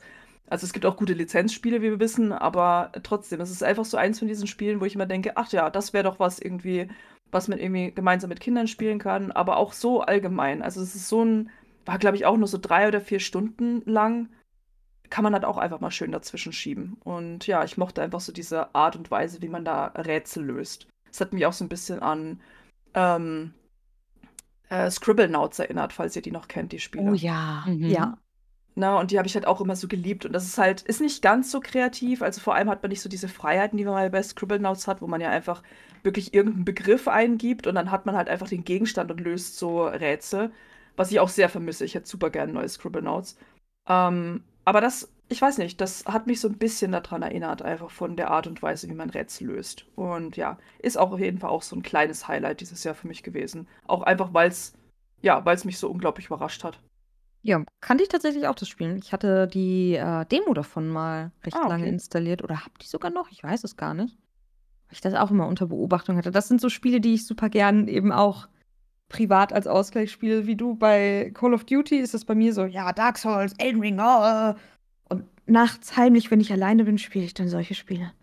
Nachts und heimlich finde ich auf jeden Fall sehr gut. Nachts heimlich Tiny Sticker Tale spielen. Niemand darf es herausfinden. Ja, nicht, dass da niemand bei Steam sieht, oh, Divi, du spielst ja irgendwas mit Stickern und das ist süß und bunt. Nein, die Katze ist über meine Tastatur gelaufen. Und hat das vier Stunden gespielt. ja. Ja, gerade so Sticker-Games sind halt äh, super gemütlich, ne? Und das oh, sieht ja. halt echt cute aus. Da hatte ich letztes Jahr auch eins so viel gespielt. Gar nicht mehr. Da musste man sich so Sticker irgendwie selber zusammenbasteln. Da irgendwas mit so Kombinationen. Das war so halbwegs Survival und dann aber ein Sticker und du musstest irgendwie überleben. Ich weiß nicht, das klingt jetzt sehr wild, wenn ich das Das klingt ne? großartig, um echt zu sein. Ich muss dringend wissen, was es ist. Ja. Ich muss mal gucken. Vor allem Stick Stickercraft hieß das. Genau. Stickercraft. Ich war auch gerade mhm. verwirrt, als du meintest, ja, gerade so Stickerspiele sind ja auch immer richtig schön. Als ich dachte, okay, ist das ein Genre, von dem ich noch nie gehört habe? Stickerspiele? Ich glaube, ich habe noch Irgendwie nie schon so ein bisschen, ne? Also ja. noch nie ein Stickerspiel gespielt. Das ist voll gemütlich. Ja, also, wie gesagt, auch, auch so Sticky Business, ne? Das war, ich hatte echt überlegt, ob ich das auf meine Liste packe, einfach weil das auch so viel Spaß gemacht hat und irgendwie auch so einen coolen Look hat. Und da kann man nebenbei einfach so gut andere Sachen noch machen oder irgendwas gucken oder so. So ist auch immer perfekt auf dem Steam Deck. Also, aber ja, irgendwie sind Sticker-Spiele so ein Genre offenbar. Hm. Naja, ich sehe gerade, ja, Stickercraft war so, dass du irgendwie um an neue Sachen zu kommen, musstest du halt ein paar Sachen kombinieren, irgendwie so ein Feuer und einen Holzstock für eine Fackel und dann hast du einen Fackelsticker bekommen, dann, keine Ahnung, einen Schafsticker und einen Fackelsticker, um an Wolle zu kommen oder irgendwie sowas halt. Und dann schaltest du nach und nach erst einfach schön das Sticker Schaf abfackeln. Das ich jetzt so ausgedacht. Richtig cozy einfach. Erstmal schön das Schaf anzünden. Ja. ja, aber da musstest du mal Sachen kombinieren, einfach um neue Sachen zu bekommen und die dann einfach sammeln. Das war sehr schön. Das ist aber auch ein sehr kleines Spiel, ne? 75 Leute haben das bewertet. Bis Das kostet auch nur 99 Cent. Ja. Das war aber auch voll gut. Ja, dann ich Ich kaufe mir das gleich mit dem ja, aber jetzt hat es halt eine Plattform. Jetzt äh, kaufen sich das vielleicht ein paar Leute mehr. Ja. Und dann Ja, denken aber sich, Two ich. More Games denkt sich dann, die sind die Entwickler, by the way, was ist denn jetzt hier los? Plötzlich reich. Ja, Danke, echt mal. Didi. Na toll, ja. Ja, Tiny Sticker Tale Demo habe ich sogar noch, habe ich sogar noch installiert, sehe ich gerade. Muss ich eigentlich auch noch mal spielen. Und du jetzt auch noch sagst, es ist gut? Ja, also auf jeden Mhm. Fall. Mir hat das echt gut gefallen. Also wie gesagt, es sind halt einfach so ein paar Stunden, die man da noch rein investiert. Ähm, und ja, es, ich mag, wie gesagt, ich mag es halt auch einfach mal, wenn man halt so, wie ich, einfach viele Service-Spiele spielt oder irgendwie Shooter. Das ist einfach so ein guter Ausgleich, sowas mal nebenbei zu machen. Wobei ich Mhm. nicht sagen soll, das andere, äh, auch so ein cozy Spiel, das hier auf der Liste habe, habe ich jetzt mittlerweile fast 100 Stunden gespielt. Also, Oh. oh. ja. So viel zu klein und zwischendurch. Aber das kommt später. Jetzt ist erstmal Chiara wieder dran. Mhm.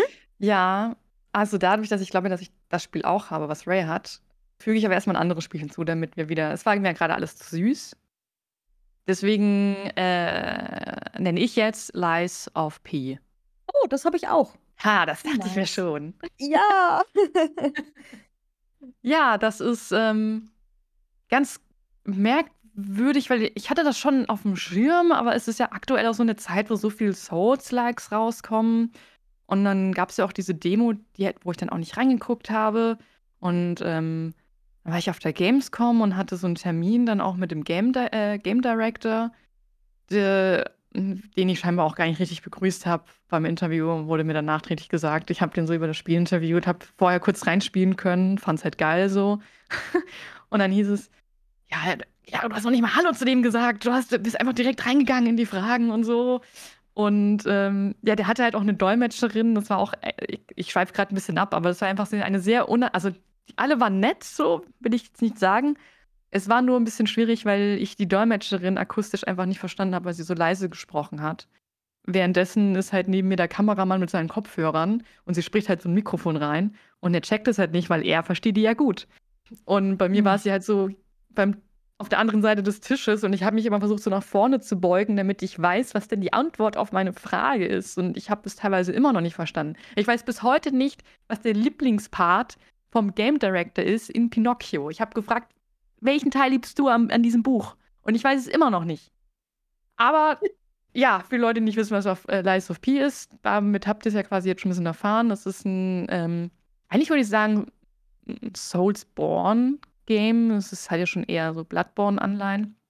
Ähm, Im, ja, im Pinocchio-Universum. Und das Spannende an dem Spiel fand ich ja auch, dass du Waffengriffe und, und eben äh, die Blades, wie nennt man das im Deutschen? Klingen. Die Klingen, danke, Divi, Mhm, mhm. äh, kombinieren kannst. Und dann anhand, je nachdem, wie du halt spielst, was für ein Spielstil du hast, kannst du das halt komplett für dich perfekt ähm, ja, anpassen. Und ich bin jemand, ich spiele halt gerne so schnelle Charaktere. Und dann, ja, bin ich halt so mit dünneren, kürzeren Klingen rumgelaufen. Äh, und dann ändert sich ja auch so ein bisschen das Moveset, je nachdem, welche Angriffe man tätigt. Und die Welt, gerade glaube ich, hieß sie, also diese Stadt sah einfach richtig geil aus. Ich, ich war einfach nur begeistert. Es war düster und gleichzeitig hat es so richtig zum Erkunden eingeladen. Ich konnte der Geschichte viel besser folgen als in jedem From Software Game. ja. Das hat Ja. mir auch mal gefallen, dass ich wusste, um was es geht. Und ich fand es ja auch spannend. Du spielst ja diesen Charakter, der einfach eine Puppe ist. Ähm, und dann wird ja auch diese Frage gestellt: Bist du jetzt eigentlich Mensch oder bist du Puppe? Und jeden, dann hast du im Laufe des Spiels Möglichkeiten, eben Antworten zu geben, also zu lügen oder nicht zu lügen. Und je nachdem, was du wählst, wirst du menschlicher oder halt eben puppenhafter. Äh, Und dadurch ändert sich scheinbar auch das Gameplay. Also ich habe halt, ich bin, mein Charakter ist menschlicher geworden. Deswegen weiß ich nicht, was der große Unterschied ist, wenn man dann weiter eine Puppe bleibt, ob man dann mehr äh, Mechaniken hat oder so. Äh, Dibi, warst du Mensch oder warst du Puppe? Ähm, ich war, ich, boah, warte mal, ich glaube Mensch. okay. Ich, ja, ich dann. glaube, ich habe mein erstes Playthrough als Mensch gemacht. Und ein zweites? Ja, dann als Puppe. Ich habe ja Platin gespielt. Ah ja. Auf Aber. Deswegen hast, musste ich ja beides. hast du da Unterschiede gemerkt so vom Gameplay? Oder ist das Um, gleich? nee, es waren ja nur die Entscheidungen, die halt anders waren. Hm. Ähm, vom Gameplay her nicht wirklich, nee. Ah, Ich okay. überlege gerade, ich meine nicht. Ich, hat, ich meine nämlich mal gelesen zu haben, dass du dann irgendwie andere Fähigkeiten hast oder sowas, wenn du, wenn du eher eine Puppe bist. Und das konnte ich jetzt natürlich jetzt nicht nachprüfen, weil ich es halt einmal durchgespielt habe. Äh, ich habe halt nur gemerkt, dass ich plötzlich lange Haare hatte. Und dann habe ich mit einem Kumpel Mhm. gesprochen und er hat gefragt, wie weit ich bin. Und ich so, ja, ich habe halt jetzt lange Haare. Und er, hä? Weil er halt Ja. eher den Puppenweg gegangen ist und da wachsen die wohl nicht nach oder so. Mhm. Ja, ähm, ja, ich weiß nicht, was ich noch. Es ist einfach ein geiles Kampfsystem halt auch. Ich kam mit dem Parry-System nicht so zurecht. Ich glaube, also es ist halt nicht das Problem des Spiels, sondern mein Problem. Ich habe immer versucht, kurz bevor ich getroffen werde, zu parieren. Und ich habe das Gefühl gehabt, es ist zu spät und habe das, musste dann teilweise Kämpfe halt immer wieder machen, um dann zu kapieren, wann ich das denn, wann ich denn jetzt bei welchem Gegner parieren soll. Äh, da hatte ich so ein bisschen Probleme. Und was mir jetzt auch nicht so gefallen hat, ist, ich hatte das Gefühl, als Spieler habe ich weniger Chancen gehabt, den Bossen dann mal ein paar Schläge zu, auszuteilen. Also das Mhm. Zeitfenster war sehr klein. Und ich habe es immer so, ich habe halt immer gemeint, okay, die, die Bossgegner haben den ganzen Spaß und ab und zu darf ich halt auch mal zweimal zustechen. Und dann muss ich wieder auf Parieren und Dodgen umsteigen. Ja, ja, so hatte ich das auch. Hattest du das direkt zu Release gespielt Ich hatte oder es später? Ich hatte es direkt zum Release gespielt, aber ich habe eine Weile gebraucht, um es halt durchzuspielen. Das ist ja dann, ja. Ah, Okay. Ja, weil es gab ja zwischendurch dann ein Patch, wo ein paar Sachen halt vereinfacht wurden, gerade die Bosskämpfe, Mhm. sodass es jetzt doch deutlich zugänglicher ist. Aber äh, am Anfang hatte ich auch übelst die Probleme mit den Bossen. Holy moly. Also wie du schon sagtest, die, die waren halt so overtuned einfach. Du konntest keine Hits reinbekommen, du konntest gar nicht punishen. Das war einfach nur so ein, oh, Ja, das ist ein Spielball. vor allem, du musst ja parieren, damit die quasi ihre Stance verlieren und so ein bisschen, also dann leuchtet quasi deren Lebensbalken. Und wenn das passiert, muss man ja eine schwere Attacke aufladen. Mhm. Und das dauert manchmal so lange, je nachdem, welche Waffe du hast, dass, wenn du gerade zuschlägst, der Boss aber wieder am Angreifen ist. Und meistens staggerst du dir halt dann auch gar nicht. Also, das ist denen dann egal, dass du einen aufgeladenen Angriff gemacht hast. Dann kriegst du halt einen Schlag ins Gesicht und deal with it. Ja, ich, ich habe meist diese aufgeladene Attacke gar nicht durchbekommen, weil meine Arme zu kurz waren. Ich habe halt mit einem Dolch gespielt. Ich kam nicht an die ran. Also, Ich glaube, dann war ja dein Dolch zu kurz, so das lag halt aber am ja. Dolch. Aber das war halt, das ist dann halt sehr frustrierend gewesen, wenn du es schon geschafft hast, so, okay, hey, ich habe die Stance gebrochen, ich habe richtig gut gespielt. Ja, aber ich habe nichts davon, weil ich komme mit der Waffe nicht dran, weil der Boss die ganze Zeit weghüpft. Ja, ja. Oder dann wirst du zu geärgert. Boden geschmissen und dann stehst du die ganze Zeit nicht auf, weil du erstmal skillen musst, dass du aufstehen kannst. What the Ah, Oh, ja, Fuck. das hat, stimmt, ja. Ja, es gibt so, eine, so ein Skillsystem quasi, wo du, ähm, was sammelt da, was sammelt man da? Irgend so Items, die so wie Kristalle, Quarz. Quarz, genau, ja. Und Ja. dann hast du so ein, ja, ich nenne es jetzt mal Skill Tree, wo du dann entscheiden kannst, ähm, was, was für Fähigkeiten soll dein Charakter jetzt noch haben. Irgendwie mehr Heilung und darunter war halt dann auch, wenn du umgeschmissen wirst, dann halt wieder aufstehen zu können direkt. Ich glaube mit Rollen oder so. Äh, Mhm. Und das habe ich natürlich direkt genommen, weil sonst liegst du ja eh Ja. nicht am Boden. Eben, da kannst du nichts machen. Aber das haben sie auch mittlerweile geändert. Das gehört jetzt zu den Basics. Also das Ach, muss man sich nicht mehr freischalten. Ja.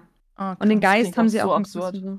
Ja, äh, das ist ein Unding. Also die haben auf jeden Fall gut äh, auf das Feedback gehört. Das ist sehr nice. Mhm. Würdest du sagen, das war das beste Souls-like, was du je gespielt hast? Nee. Nee, Nee, oh, okay. schon? Ja, tatsächlich schon. Ich fand, das war das beste Non-From-Software-Game, Ach was ich so. gespielt habe. So, Ach so, okay. so, so Non from Souls-like. Ja. Ja, würde ich auch Ja. sagen. Doch, ja. Ja, weil es halt sehr clean war, ne? Es hat sehr gut funktioniert. Also Ja. es war zwar schwierig, AF, aber, Mhm. aber Ja. war gut. Vor allem, mir hatte halt jemand erzählt, der die Demo gespielt hat, dass das Movement irgendwie nicht, sich nicht so flüssig anfühlt. Und dann hatte ich es halt auf der Gamescom eben gespielt für den Termin und dachte mir, hä, ich finde, also keine Ahnung, wie haben sie was dran geändert, aber ich finde, das fühlt sich alles richtig flüssig an und, Ja. und gut und kann mich da einfach auch gar nicht beschweren. Mhm. Allerdings der letzte, oder das letzte Gebäude, wenn man das halt Oh. durchspielt, das fand Das ich hat halt jeder gehasst. oh, unnötig Ja. in die Länge gezogen. Das war so schrecklich. Vor allem auch die Orientierung in diesem, in diesem Ding da. Es war einfach alles, hm, ein Holzsteg, ah, eine Holzwand, ah ja, Holz. Ja. Und oh, wie, wie, oh, ich muss, wie oft, wie viele Stockwerke noch? Wie weit nach Mhm. oben muss ich denn noch? Und dann immer überall noch so ein paar Gegner mit reingedroppt. Das wirkte so wie, ja, wir wollen jetzt hier auf unsere, keine Ahnung, wie viele Spielstunden kommen. Äh, machen wir noch mal den Gegner hier rein und, und den da. Und es ist, du willst doch einfach nur wissen, wie es weitergeht, weil tatsächlich die Geschichte interessant ist. Du willst wissen, was für Geheimnisse haben denn diese Charaktere. Du hörst immer, du sollst der Person nicht vertrauen und so, äh, aber stimmt das? Und dann noch die Ja. unterschiedlichen Enden. Also ich will es auf jeden Fall noch mal spielen, jetzt wo du auch noch gesagt hast, dass sie einige Sachen geändert haben und meiner Mhm. Meinung nach auch verbessert. Äh, als ich halt eben an diesem Punkt war, wo man halt, wo es halt in die Länge gezogen wurde, dachte ich mir, boah, nee, ich werde es jetzt erstmal nicht noch mal durchspielen. Und als ich es dann Mhm. durch hatte, dachte ich mir, ach ja, ich könnte eigentlich jetzt noch mal eine Runde spielen. Ja, so ging es mir auch. Also ich habe mich so ein bisschen auch durchgehasst teilweise, weil ich wirklich, ich, ich war so frustriert bei diesen Bossen. Mhm. Aber als ich dann durch war, war so, boah, jetzt direkt ins New Game Plus, let's go. Jetzt will ich Platin. Und dann habe ich mir Platin geholt und dann war so, oh, jetzt installiere ich mir noch die PS4-Version und mir nochmal Platin. Was? Oh mein Gott. Oh, wow. Kann ich Ja. kurz sagen, wie sehr ich den Ausdruck durchgehasst liebe? Bitte können wir einfach mal einen eigenen Podcast über Spiele machen, die wir einfach, wo wir uns durchgehasst haben. Oh Gott, da habe ich einige, ja. Ja, ich nämlich auch. Also, Geil, ja. Finde ich super, können wir gerne machen. nice. Ja. Nee, also Lies of P war schon echt, echt gut. Ein, Mhm. Eine Sache, die ich sehr traurig fand, muss ich unbedingt sagen. Mhm. Bei den Game Awards war ich richtig traurig, dass Lies of P nicht für den besten Soundtrack nominiert wurde, Mhm. weil die Schallplatten, die man gehört hat, die waren ja Oh. insane gut. Das stimmt, ja. Die Und da gibt es, ja, da gibt Mhm. es noch was ganz Süßes dahinter. Und zwar, ähm, das Entwicklerstudio hat damals so Bullet Hell Videos, äh, Videos, äh, Spiele gemacht. Mhm. Also ein komplett anderes Genre und so, ne? Und ähm, der Soundtrack, den man in Lies of P hört auf den Schallplatten, ist tatsächlich eine Version von diesen alten Bullet Hell-Spielen. Ach, echt? Das finde ich Okay. so süß, das ist so schön. Also es hört sich natürlich ganz anders an in den ja, es alten hört sich Games. total ne? melancholisch an, die, diese Musik. Und Ja. dann, wenn ich mir das vorstelle, das ist so ein Bullet-Spiel. Ja, ja, genau. Das war damals halt so diese typische Bullet Hell-Musik. Aber haben die halt neu aufbereitet und für Lies of P solche Versionen draus gemacht. Und das fand ich so süß und so schön. Und vor allem muss man sagen, die Qualität des Soundtracks ist halt extrem gut gewesen. Hm. Da war ich ein bisschen sad, dass die da nicht nominiert waren und so. Ja, gewonnen haben und alles. Weil Final Fantasy auch gut war, aber. Ja. Ich glaube, da haben wir dieses Jahr einfach das, das Luxusproblem gehabt, einfach, dass es so viele gute Ja. Spiele gab, die halt einfach in so vielen, na, letztendlich Bereichen einfach, ja, hervorragend waren. Also, Ja. äh, auch wenn ich, zum, ich meine, wir hatten ja vorhin auch über Dave the Diver geredet, ne, was so Sound angeht. Und ich glaube, das ist dann halt auch, ne, Dave the Diver hat halt einfach, egal wie gut es ist, keine Chance halt gegen irgendwie, äh, was war noch nominiert, irgendwie Hi-Fi 2. Rush, äh, Alan Wake 2, Baldur's Gate oder Final Fantasy. Mhm. Na, also es gibt halt so viele, es gibt ja immer nur so fünf Möglichkeiten. Also wir, ich bin ja, ähm, wir sind ja Teil der, der Game Award Jury und wir dürfen halt auch immer nur so fünf Spiele da halt nominieren. Und das ist dann immer schon so ein, sagen wir mal, auch Battle Royale in der Redaktion, in den Redaktionen einfach, ne, was nominiert wird. Und äh, geht dann halt auch irgendwie demokratisch zu, aber irgendwas fällt dann halt immer hinten unter. Und gerade dann in solchen Kategorien ist es dann halt auch echt schade. Ja, dieses Jahr war echt heftig. Oh Mann. Ja, voll. Ja, dann haben wir es, glaube ich, mit Lies of P. Ähm, ja, wo sind wir denn? Bei Divi jetzt. Oh, okay. Dann habe ich jetzt ein Spiel, mh, welches wahrscheinlich sonst keiner hat. Und in das habe ich mich sehr heftig verliebt. Das ist Bramble. Das ist ein Indie-Game. Oh, das sah so gut aus.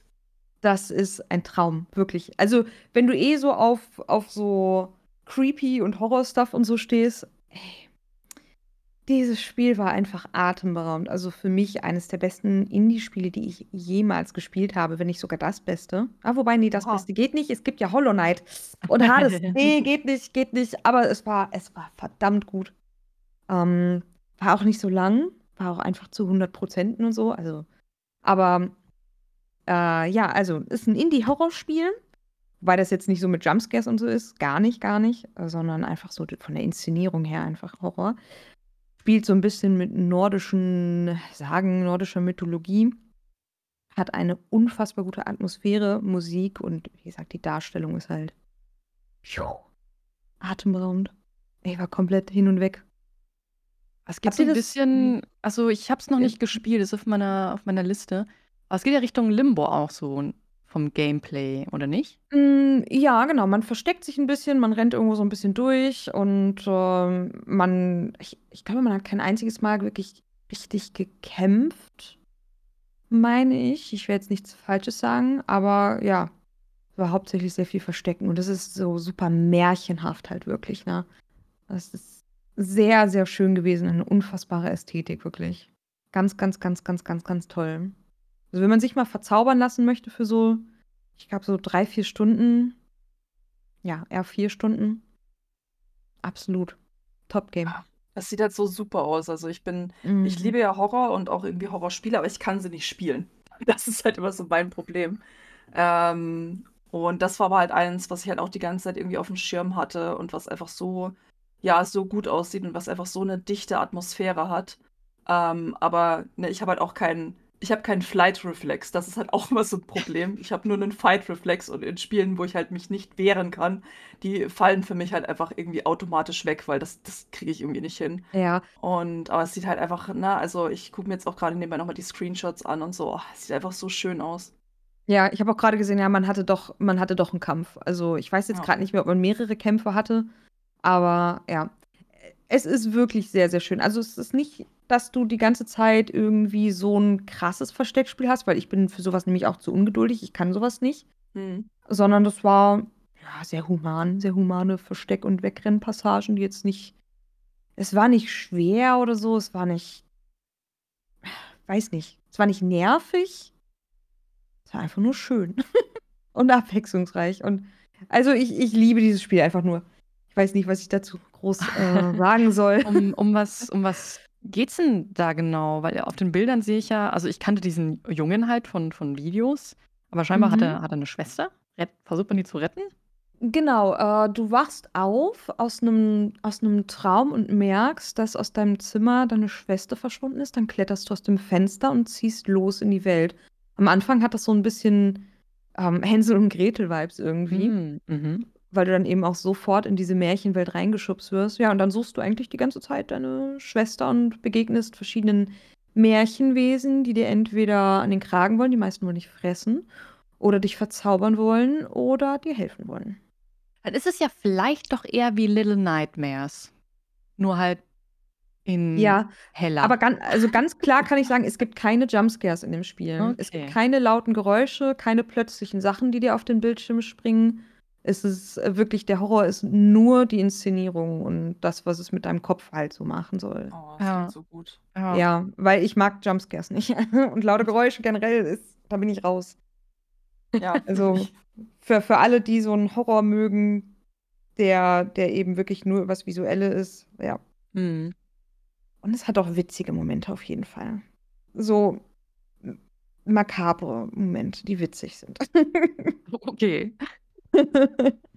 Nee, Ja. aber das kann man ja wirklich dann an einem Tag einfach nachholen. Weiß Mhm. nicht, warum ich da so lange gewartet habe, weil das ist ja im Game Pass. Das kann man sich einfach jetzt direkt runterladen und, und loszocken. Vielleicht mache ich das Oh, heute. das, das muss ich bei dir gucken. Okay, dann stimme ich das scheinbar auch. Okay. nice. Ist auf jeden Fall zum Zuschauen auch mega gut. Also ich Ah, hatte das auch im Stream gespielt. Mein, mein Chat war hin und weg von diesem Spiel, weil das hat man nicht so krass auf dem Schirm gehabt. Das kam im April diesen Jahres raus und ja, Indie-Games gehen ja oft leider ein bisschen unter. Und die hatten das gesehen und waren halt total wow. Wie konnte das an mir vorbeigehen? Okay. Bramble. Äh, übrigens, wenn ihr das googelt, weil ihr denkt, ja, das muss ich mir auch auf die Wishlist packen. Kommt ein Cocktail. Ja, so, kommt ein Cocktail, ja. Deswegen Scramble Game ja. oder direkt bei Steam, da kommt wahrscheinlich kein Cocktail. Ja. Man kann es ja kombinieren, also Cocktail aber trinken und spielen. Ja. Ray, was hast du noch gespielt? So, ich glaube, jetzt kommen wir in den Bereich, wo äh, die Spiele, wo äh, du dann auch sagen kannst, ähm, dass du die vielleicht auch auf der Liste hast. Ich würde als nächstes äh, Coral Island nehmen. Ja, okay, dann kann ich es durchstreichen. genau, also es gibt ja immer viele Spiele, die, sagen wir mal, also äh, gerne Stardew Valley wären oder gerne so an einmal den Erfolg anknüpfen, aber halt auch einfach so, ja, die Beliebtheit. Und ich würde jetzt sagen, in den letzten x Jahren, seit Stardew Valley rausgekommen ist, müsste doch jetzt auch irgendwie schon zehn Jahre oder so oh sein. Oh Gott, ja, wahrscheinlich. Ähm, hat es halt wirklich kaum ein Spiel geschafft. Und dieses Jahr gab es aber zwei Spiele, wo ich sagen würde, dass die entweder genauso gut oder sogar besser als Stardew Valley sind, weil sie halt erkannt haben, was, was diesen Farming Sim so besonders gemacht hat, aber auch was, wo man ihn verbessern kann. Eins davon ist Roots of Pacha, was ja immer gerne als äh, Stardew Valley in der Steinzeit bezeichnet wird. Und das andere ist halt eben Coral Island. Und ich war wirklich überrascht, wie sehr mich dieses Spiel irgendwie abholen konnte. Also, es ist halt ein, ja, ein Farming-Sim auf einer, auf einer, ich weiß nicht, ob man sagen kann, tropischen Insel, weil es schneit ja. ja auch im Winter, aber halt auf jeden Fall auf einer Insel. Alles hat so ein bisschen, ja, so, so tropische, äh, so tropische, so tropischen Flair. Und ja, im Prinzip macht man halt genau solche Sachen wie in Stardew Valley. Man hat halt eine eigene Farm, die man aufbaut. Es gibt eine Mine, in der man abbauen kann. Aber es gibt eben noch so viel, so viel mehr, wie irgendwie eine ganze Unterwasserwelt. Ähm, es gibt super viele Charaktere. Ich glaube, irgendwie 28 Singles, die man irgendwie romanzen die kann. Die alle gut aussehen. Die alle gut aussehen. Es war sehr schwierig. Aber ähm, Singles. das stimmt. ähm, und ja, das war ein Spiel, das ist halt, äh, das ist auch im Game Pass. Das war irgendwie auch lange im Early Access. Und das ist halt so mein Kritikpunkt, weil am Anfang hätte ich halt gesagt, okay, das ist halt einfach so ein. Also ich habe es jetzt fast 100 Stunden gespielt, muss man auch dazu sagen. Ähm, aber es fühlt sich nicht so ganz an, als wäre es jemals aus dem Early Access gekommen. Das merkt man aber wirklich erst so im Endgame, ähm, dass es sich dann so ein bisschen im Sand verläuft. Aber ja, so muss ich sagen, es hat halt so viele Quality of Life Verbesserungen im Vergleich zu einem Stardew Valley. Also so selbst so Kleinigkeiten, weil man spendet halt auch an so ein Museum, irgendwelche Sachen, die man findet und dass es halt auch angezeigt wird und nicht wie zum Beispiel im Animal Crossing, wo man dann 17 Mal ins Museum rennt und feststellt, ach ja, das habe ich ja schon gespendet. Ich habe es nur vergessen, weil ich kein Gedächtnis habe. Ähm, solche Kleinigkeiten, das war dann halt immer sehr nett. Aber ja, es ist ein, sagen wir mal, irgendwo, ich will jetzt nicht sagen, sehr klassisches, so cozy Farming Game. Ähm, aber im Prinzip ist es genau das, aber es hat irgendwie alle so diese Punkte, die ich bei anderen Spielen dieser Art so kritisiert hätte, besser gemacht. Der Look ist auch einfach unfassbar schön. Ähm, die Charaktere sind cool gemacht und was ich auch echt gerne mochte, ist, dass es immer wieder so Cutscenes gibt, die zeigen, dass die Charaktere, diese ganzen Nebencharaktere auch irgendwie eine eigene Persönlichkeit haben und ein eigenes Leben und eine eigene Welt. Also es gab auch Cutscenes, wo mein Charakter einfach nur dazugekommen ist aber halt überhaupt keine Rolle gespielt hat. Ja, was und ich aber creepy finde, du gehst in ein Haus echt? rein und plötzlich kommt eine Cutscene und dann siehst du einfach, wie eine Mutter mit ihrem Kind spricht und im Grunde genommen stelle ich mir das vor, wie ich dann einfach an der Tür stehe und die ganze Zeit zuhöre und lausche. Naja, es ist ja schon creepy genug, dass du in Videospielen einfach immer irgendwelche Häuser reinlatscht. Ja, und, äh, das stimmt, ja. Na, das ist dann da eigentlich nur die logische Konsequenz, dass da halt auch das Leben ohne dich stattfindet. Aber das ist ja kann man sagen, ist so ein allgemeines Videospielding, dass du einfach irgendwo reinläufst und dann halt einfach da, ja, da bist und alle müssen sich damit abfinden. Ja, gut, das stimmt. Äh, man muss aber sagen, in Stardew Valley hast du ja auch so Cutscenes, äh, wo du dann die Charaktere noch mal ein bisschen besser kennenlernst. Ähm, was mir natürlich dann noch mal extra gefallen hat, ist, dass es manchmal auch Anspielungen gibt auf Serien. Mhm. Da gab es eine Sequenz, wo es eine Anspielung auf Friends gab, was mich sehr gefreut hat als äh, Friends-Fan. Ähm, und ich hatte bei Coral Island, ich habe jetzt keine 100 Stunden, aber äh, 75. Also ich habe jetzt auch schon ein Jahr durch im, in diesem Spiel. Ich habe da nicht das Gefühl gehabt, dass ich so gestresst bin. In Stardew Valley war es für mich teilweise so, vor allem am Anfang, wenn du noch keine Sprinkler hast und so, dass ich halt das Gießen anfange und dann plötzlich ist 15 Uhr. Und dann ja. will ich aber noch auf so der Pinnwand gehen, um zu gucken, ob jemand eine Aufgabe für mich hat oder, ein, oder Geburtstag. Und in Stardew Valley hast du auch ständig irgendwelche Aufgaben von Bewohnern. Klar, du musst die nicht machen, aber ich wollte ja auch die Bewohner irgendwie besser kennenlernen. Und deswegen habe ich es dann doch irgendwie versucht. Äh, gleichzeitig willst du aber auch in die Mine gehen. Und das ist natürlich auch mega geil in Stardew Valley mit der, mit der Mine. Ähm, die ich tatsächlich aber schon besser gemacht finde in Stardew Valley als in Coral Island. Äh, ich kann nicht genau sagen, wieso. Die, die Monster sind vielleicht auch ein bisschen aggressiver, was ich gut finde. Ich habe nie wirklich das Gefühl in Coral Island, dass ich mich in Gefahr begebe, was vielleicht ganz nice ist für ein Cozy Game. Und ich hatte auch aus irgendeinem Grund häufiger Edelsteine dort gefunden als in Coral Island. Da sehen Ja. die Steine zwar unterschiedlich aus, aber es kann halt, in manchen Steinen kann dann ein Edelstein sein und manchen ist es einfach nur ein Stein. Und ich will nicht auf 100 Steine kloppen pro Ebene. Das ist halt dann auch nicht das Wahre. Und ja, es gibt diese Unterwasserwelt, aber ich kann halt verstehen, wenn die Leute das halt super langweilig finden, weil unter Wasser liegt einfach nur Müll. Und dann musst du halt Oh. dann musst du halt mit, äh, wie nennt man das? Einer Sense? Nee, mit äh, Doch so einer Sichel, mit einer Ja. Sichel den Müll kaputt machen, weil in dem Müll kann sich so eine Art Zauberstein befinden, der dann einen Altar oder sowas aktiviert und äh, dieser Altar sprüht dann nochmal so einen Lichtweg am Boden entlang, aber der wird blockiert, wenn der Müll liegt, dann muss ich also wieder Müll wegkloppen. Äh, ja, und Ja. das hilft dann quasi, das Meer sauber zu machen, wobei das, der Müll kommt halt immer wieder.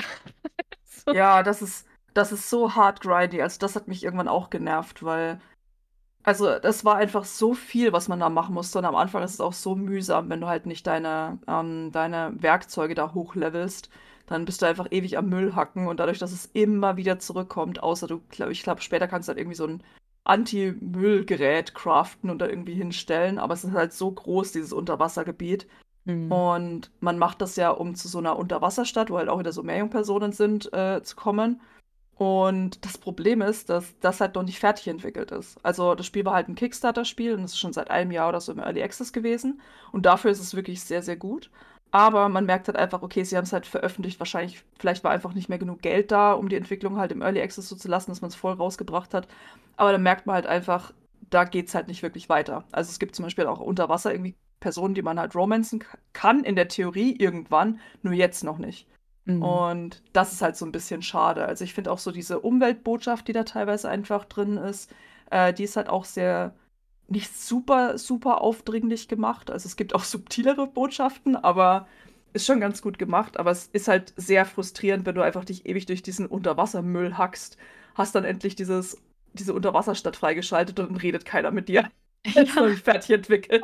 Das ist so ein, das ist so ein bisschen schade, aber ich muss halt sagen, dadurch, dass ich halt wirklich fast 100 Stunden trotzdem rangehalten wurde, dass ich auch einfach ähm, immer weiter Sachen entdeckt habe, ähm, ist es halt trotzdem irgendwie so ein Highlight für mich, weil es einfach sehr lange her ist, seit ich mal so ein, so ein, sagen wir mal, typisches, klassisches Cozy Game gefunden habe, das halt einfach so gut für mich funktioniert und mich so lange halten kann. Da ist es schon fast beeindruckend, dass es sagt, okay, ich bin jetzt bei 100 Stunden und eigentlich merke ich, es ist noch nicht fertig und da kommt noch was. Mhm. Ja, bei mir, ich habe das halt so gegen Herbst gemerkt. Und alle Jahreszeiten sehen wunderschön aus. Es gibt pro Jahreszeit auch immer zwei Feste, die ähm, optisch auch schön aussehen, auch Minigames haben. Ähm, da gibt es aber auch so ein paar Bugs, wie zum Beispiel, die haben dann, wenn du auf das Fest gehst, die Bewohner spezielle Dialoge halt auf dieses Fest eben getrimmt, wo sie dann eben darauf reagieren. Aber wenn ich dann vor dem Fest mit ihm gesprochen habe, wollten die auf dem Fest nicht mehr mit mir sprechen und dann habe ich nicht gewusst, was sie zu dem Fest zu sagen haben. Und das wollte ich doch wissen.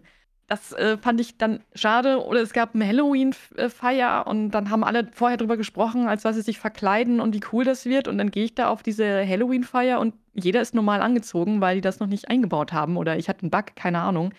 Ähm, und dann reden die darüber, oh, kannst du erraten, als wir, was wir verkleidet sind? Und ich dachte mir, als ihr selbst, keine Ahnung. Schönes Menschenkostüm, hey. ja, genau. Äh, das war halt schade und äh, ich, Ray, ich weiß nicht, ob du das verpasst hast, aber ich glaube, es war das Neujahrsfest, wo alle gehypt haben, ja, das ist bei dieser Bewohnerin und die macht die geilsten Partys ever. Und irgendwie gab es da nichts zu tun gefühlt. Da war ein riesen Buffet und alle Sachen, irgendwie so viele Sachen standen rum. Aber ich glaube, maximal, glaube ich, gab es da ein Minigame und, und das war's und sonst wirklich nichts zu tun. Das, ähm, ja, fand ich dann irgendwie auch sehr schade. Ja, schon. Finde es witzig, dass wir sagen, das ist beide auf unserer Liste von so dem besten Spiel des Jahres und jetzt reden wir nur über alles, was uns nicht gefallen hat. Nee, du hast eben ganz viele Sachen genannt, die dir gefallen haben. Und da kann ich das ja auch nur unterschreiben. Und wie gesagt, ja. das ist halt für mich auch eine Liste von Spielen, die ich halt aber auch immer gerne spiele. Also es ist halt, mhm. ich habe es ja damals im Early Access mal kurz reingeguckt. Und da habe ich halt schon gemerkt, oh, das hat super viel Potenzial. Ich möchte das erst spielen, wenn es full released ist. Und dann habe ich halt wirklich richtig krass reingegrindet, reingegrindet und habe dann sehr schnell gemerkt, eben weil ich eben so viel gespielt habe, ah, da habe ich das Gefühl, fehlt noch ein bisschen Feinschliff, es fehlt noch Content. Bin natürlich dann auch auf deren Discord-Channel gegangen, um zu schauen, wie ist der Support da. Und die halten wirklich die Leute auf dem Laufenden, woran sie gerade arbeiten, was gerade rausgekommen ist, was sie äh, nochmal gepatcht haben. Vor allem die Konsolenversion ist jetzt zum Full Release nicht rund gelaufen. Da habe ich jetzt aktuell auch kein Update, aber ich sehe halt immer wieder, dass da Patches rauskommen. Äh, und obwohl es so viele Schwächen hat und obwohl ich auch in meinem Stream gesagt habe, okay, Leute, ich war gehypt bei Coral Island und ich finde immer noch, es ist ein gutes Spiel. Aber vielleicht, wenn ihr jetzt nicht so drauf seid wie ich und es unbedingt direkt spielen wollt, solltet ihr vielleicht ein bisschen warten. Denn es sollen halt noch, es soll noch eine Unterwassergeschichte kommen äh, für die Meermenschen. Es sollen auch noch so ich nenne es jetzt mal diese Herzsequenzen. Je besser du dich mit denen anfreundest, schaltest du halt so Sequenzen frei, um die Charaktere besser kennenzulernen. Die sollen halt auch noch kommen ähm, für die Unterwasserleute und generell für auch weitere Bewohner. Und in meinem Fall dachte ich mir, na gut, ich spiele es jetzt einfach weiter und dann gibt es halt irgendwann mal Updates und dann kann ich halt noch mal reingucken, wenn es soweit ist. Ja. Also, also, für mein Verständnis ganz kurz, sorry. Ja, ja nee, natürlich. Ähm, also von diesen Charakteren, die man romanzen kann, da ist ja dieser Typ, der ist halb Mann, halb Hai. Ne? Der mhm. Geralt? Ja, ja, Geralt. Ja, und den kann man, kann man denn schon romanzen oder kommt es ja schon? Der kommt leider erst noch, deshalb habe ich äh, die Romance-Options, die ich hatte bisher. Oder ja, die, die, die, er war bei mir in der engeren Auswahl, aber er redet einfach nicht mit mir. Ja, und das ist so, ja, ja, das ist, das und es gibt noch so, äh, es gibt noch so andere Charaktere, die man nicht romanzen kann, was ich auch sehr schade finde. Von der, so einer Abenteurergilde, wenn man so möchte. Mhm. Also, es ist schon einmal krass, einfach diese Auswahl an Singles, die man hat, wirklich 28 und da ist halt Gerald auch einer davon, aber halt noch nicht. Und, okay, dann ja. warte ich doch noch, falls ich da mal reingucken sollte. Ich werde dich informieren. Das ist sehr nett, ja. Gut. Ja, das wollte ich nur kurz loswerden. Ich habe nur gerade die Bilder durchgeguckt und ja. Das ist eine sehr, sehr relevante Frage. Ich kann das sehr ja. gut nachvollziehen. Er weil, ist halb Mann, halb Hai, Mann. ja, also der ist schon, ne? Genau wie ja. Axel. Also Axel ist auch, gut, ähm, jetzt sind wir in den Details. Auf jeden Fall, ich, es sind, also ich finde, es ist halt ein echt guter, echt guter Farming Sim, einfach wirklich sehr, sehr entspannend. Also ich habe es ganz oh, oft Simulator, nachdem wir über Singles gesprochen haben. Okay, das ist ja. ein guter Dating-Sim irgendwo. also, Farmen ja. nennt man das jetzt also, okay. Mhm. Ja, ja. ja. Farmen, Herzenfarmen. Ja. Ähm, mhm. Also, wenn man irgendwie gerne auch mal irgendwie Animal Crossing oder Stardew Valley gespielt hat, ich finde, da macht halt, da macht Coral Island einiges besser. Also gerade so zum Beispiel Stardew Valley, um jetzt mal zum, zum Dating-Part zurückzukommen. Stardew Valley haben mich die Charaktere halt nie interessiert. Also ich glaube, ich habe ich habe das so viel gespielt. Ich habe, glaube ich, so gut wie nie mit irgendwem geredet. Ich wusste noch nicht mal, dass es Cutscenes mit den Leuten gibt. Oder habe sie da vergessen, weil ich die halt einfach alle nicht gut fand. Die haben mich alle nicht interessiert. Und das ist halt jetzt in Coral Island schon was anderes. Ähm, das Aussehen hilft. Das Aussehen hilft. Das kann also, man auch einfach mal so im Raum stehen lassen. Ja, die Sache ist die, es gibt halt wirklich Charaktere, wo ich, also die ich auch unsympathisch finde. Mhm. Ähm, aber die sind zum Glück nicht Single, sondern irgendeine andere arme Sau hat die gerade an der Backe. Und es du hasst gibt, Paul wirklich, ne? Ich hasse Paul richtig hart. Ähm, wer spielt, weiß Bescheid, aber es ist einfach, keine Ahnung, er ist der schlimmste Ehemann, den es gibt. Ähm, ja, aber ich finde halt, äh, klar, es gibt halt Charaktere, die finde ich halt spannender und es gibt Charaktere, die finde ich jetzt nicht so spannend. Äh, die haben halt dann auch nicht so die interessanteste Geschichte wie Eva, die Bäckerin. Sie kocht halt gerne und das ist halt dann ihre Geschichte, dass sie bei einer Kochsendung eingeladen wurde, also so einer Wettbewerbskochsendung. Und so viel über sie als Person erfahre ich nicht. Nur, dass sie gerne kocht. Und das finde ich halt dann auch ein bisschen wenig. Ähm, aber dafür gibt es dann halt andere Charaktere, die dann noch mehr in die Tiefe gehen. Und ja, wie schon erwähnt, es sind einfach super, super viele Charaktere. Da hat man genug zu tun, genug Leute kennenzulernen. Ähm, und die Zwischensequenzen sind, wie gesagt, gut inszeniert, wo man dann nochmal sieht, wer mit wem in Verbindung steht, wer mit wem befreundet ist. Und ja, Es hat mir trotz der Schwächen sehr viel Spaß gemacht. Ähm, nur eine Sache, das muss wirklich mal gepatcht werden, dass Bäume nicht beim Jahreswechsel zerstört werden, Apfelbäume oder so, Oh Gott, ja, Bananenbäume. das ist so absurd. Ja, da muss man die wieder einpflanzen und nochmal irgendwie so, wie viele Tage, acht Tage, zehn Tage warten, bis sie gewachsen sind. Teilweise 28. Also, es ist völlig absurd. Ja. Wobei es gibt, um noch kurz Deep Talk, es gibt scheinbar Setzlinge, die halten über Jahr, den Jahreswechsel oder den Jahreszeitenwechsel und andere äh, werden halt zerstört. Aber ich finde das, ich finde das ja unlogisch. Das ist halt doch auch nicht im echten Leben so. Was? Apfelbäume zerfallen doch auch einfach immer zu Staub, einfach wenn der Herbst vorbei ist. Das Ja. ist doch voll realistisch. Okay. Ja. Sind wir, dann habe ich ja nur noch zwei Spiele. Krass. Ach, ich bin jetzt dran, ne? Mhm. So, Moment. Hat irgendwer noch drei Spiele? Nein. Eins Eins. hab ich, ja.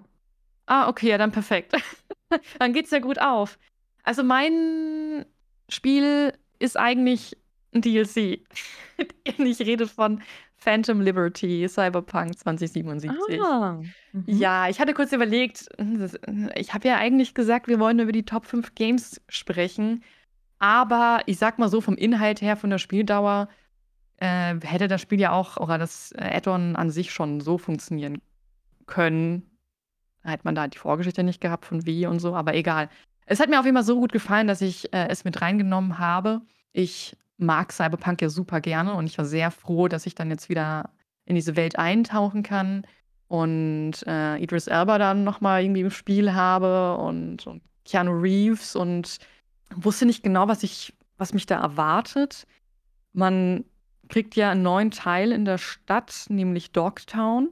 Und ich klammer jetzt mal das 2.0 Update von, von Cyberpunk generell mit den neuen, in den Änderungen vom Gameplay aus und dann konzentriere mich jetzt hauptsächlich auf Phantom Liberty und die Story. Äh, und Dogtown ist quasi eine, ein Teil von Night City, was nach seinen eigenen Regeln spielt. Die haben ihren eigenen Bürgermeister oder Chef, der sagt, ja, ihr könnt eigentlich alles machen, was ihr wollt. Hauptsache, ähm, es ist so, das ist auch für mich okay oder es entspricht auch meinen Regeln und es ist so ein, so ein lawless, ein gesetzloses Gebiet.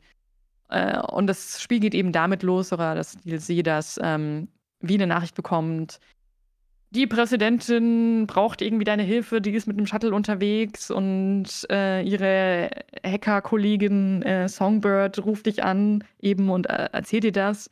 Bitte komm nach Dogtown, um, weil wir müssen notlanden, damit, damit sie nicht erschossen wird und so. Und dann machst du das halt, weil dir auch gesagt wird, dass man deine unheilbare Krankheit namens Keanu Reeves aus deinem Kopf entfernen kann.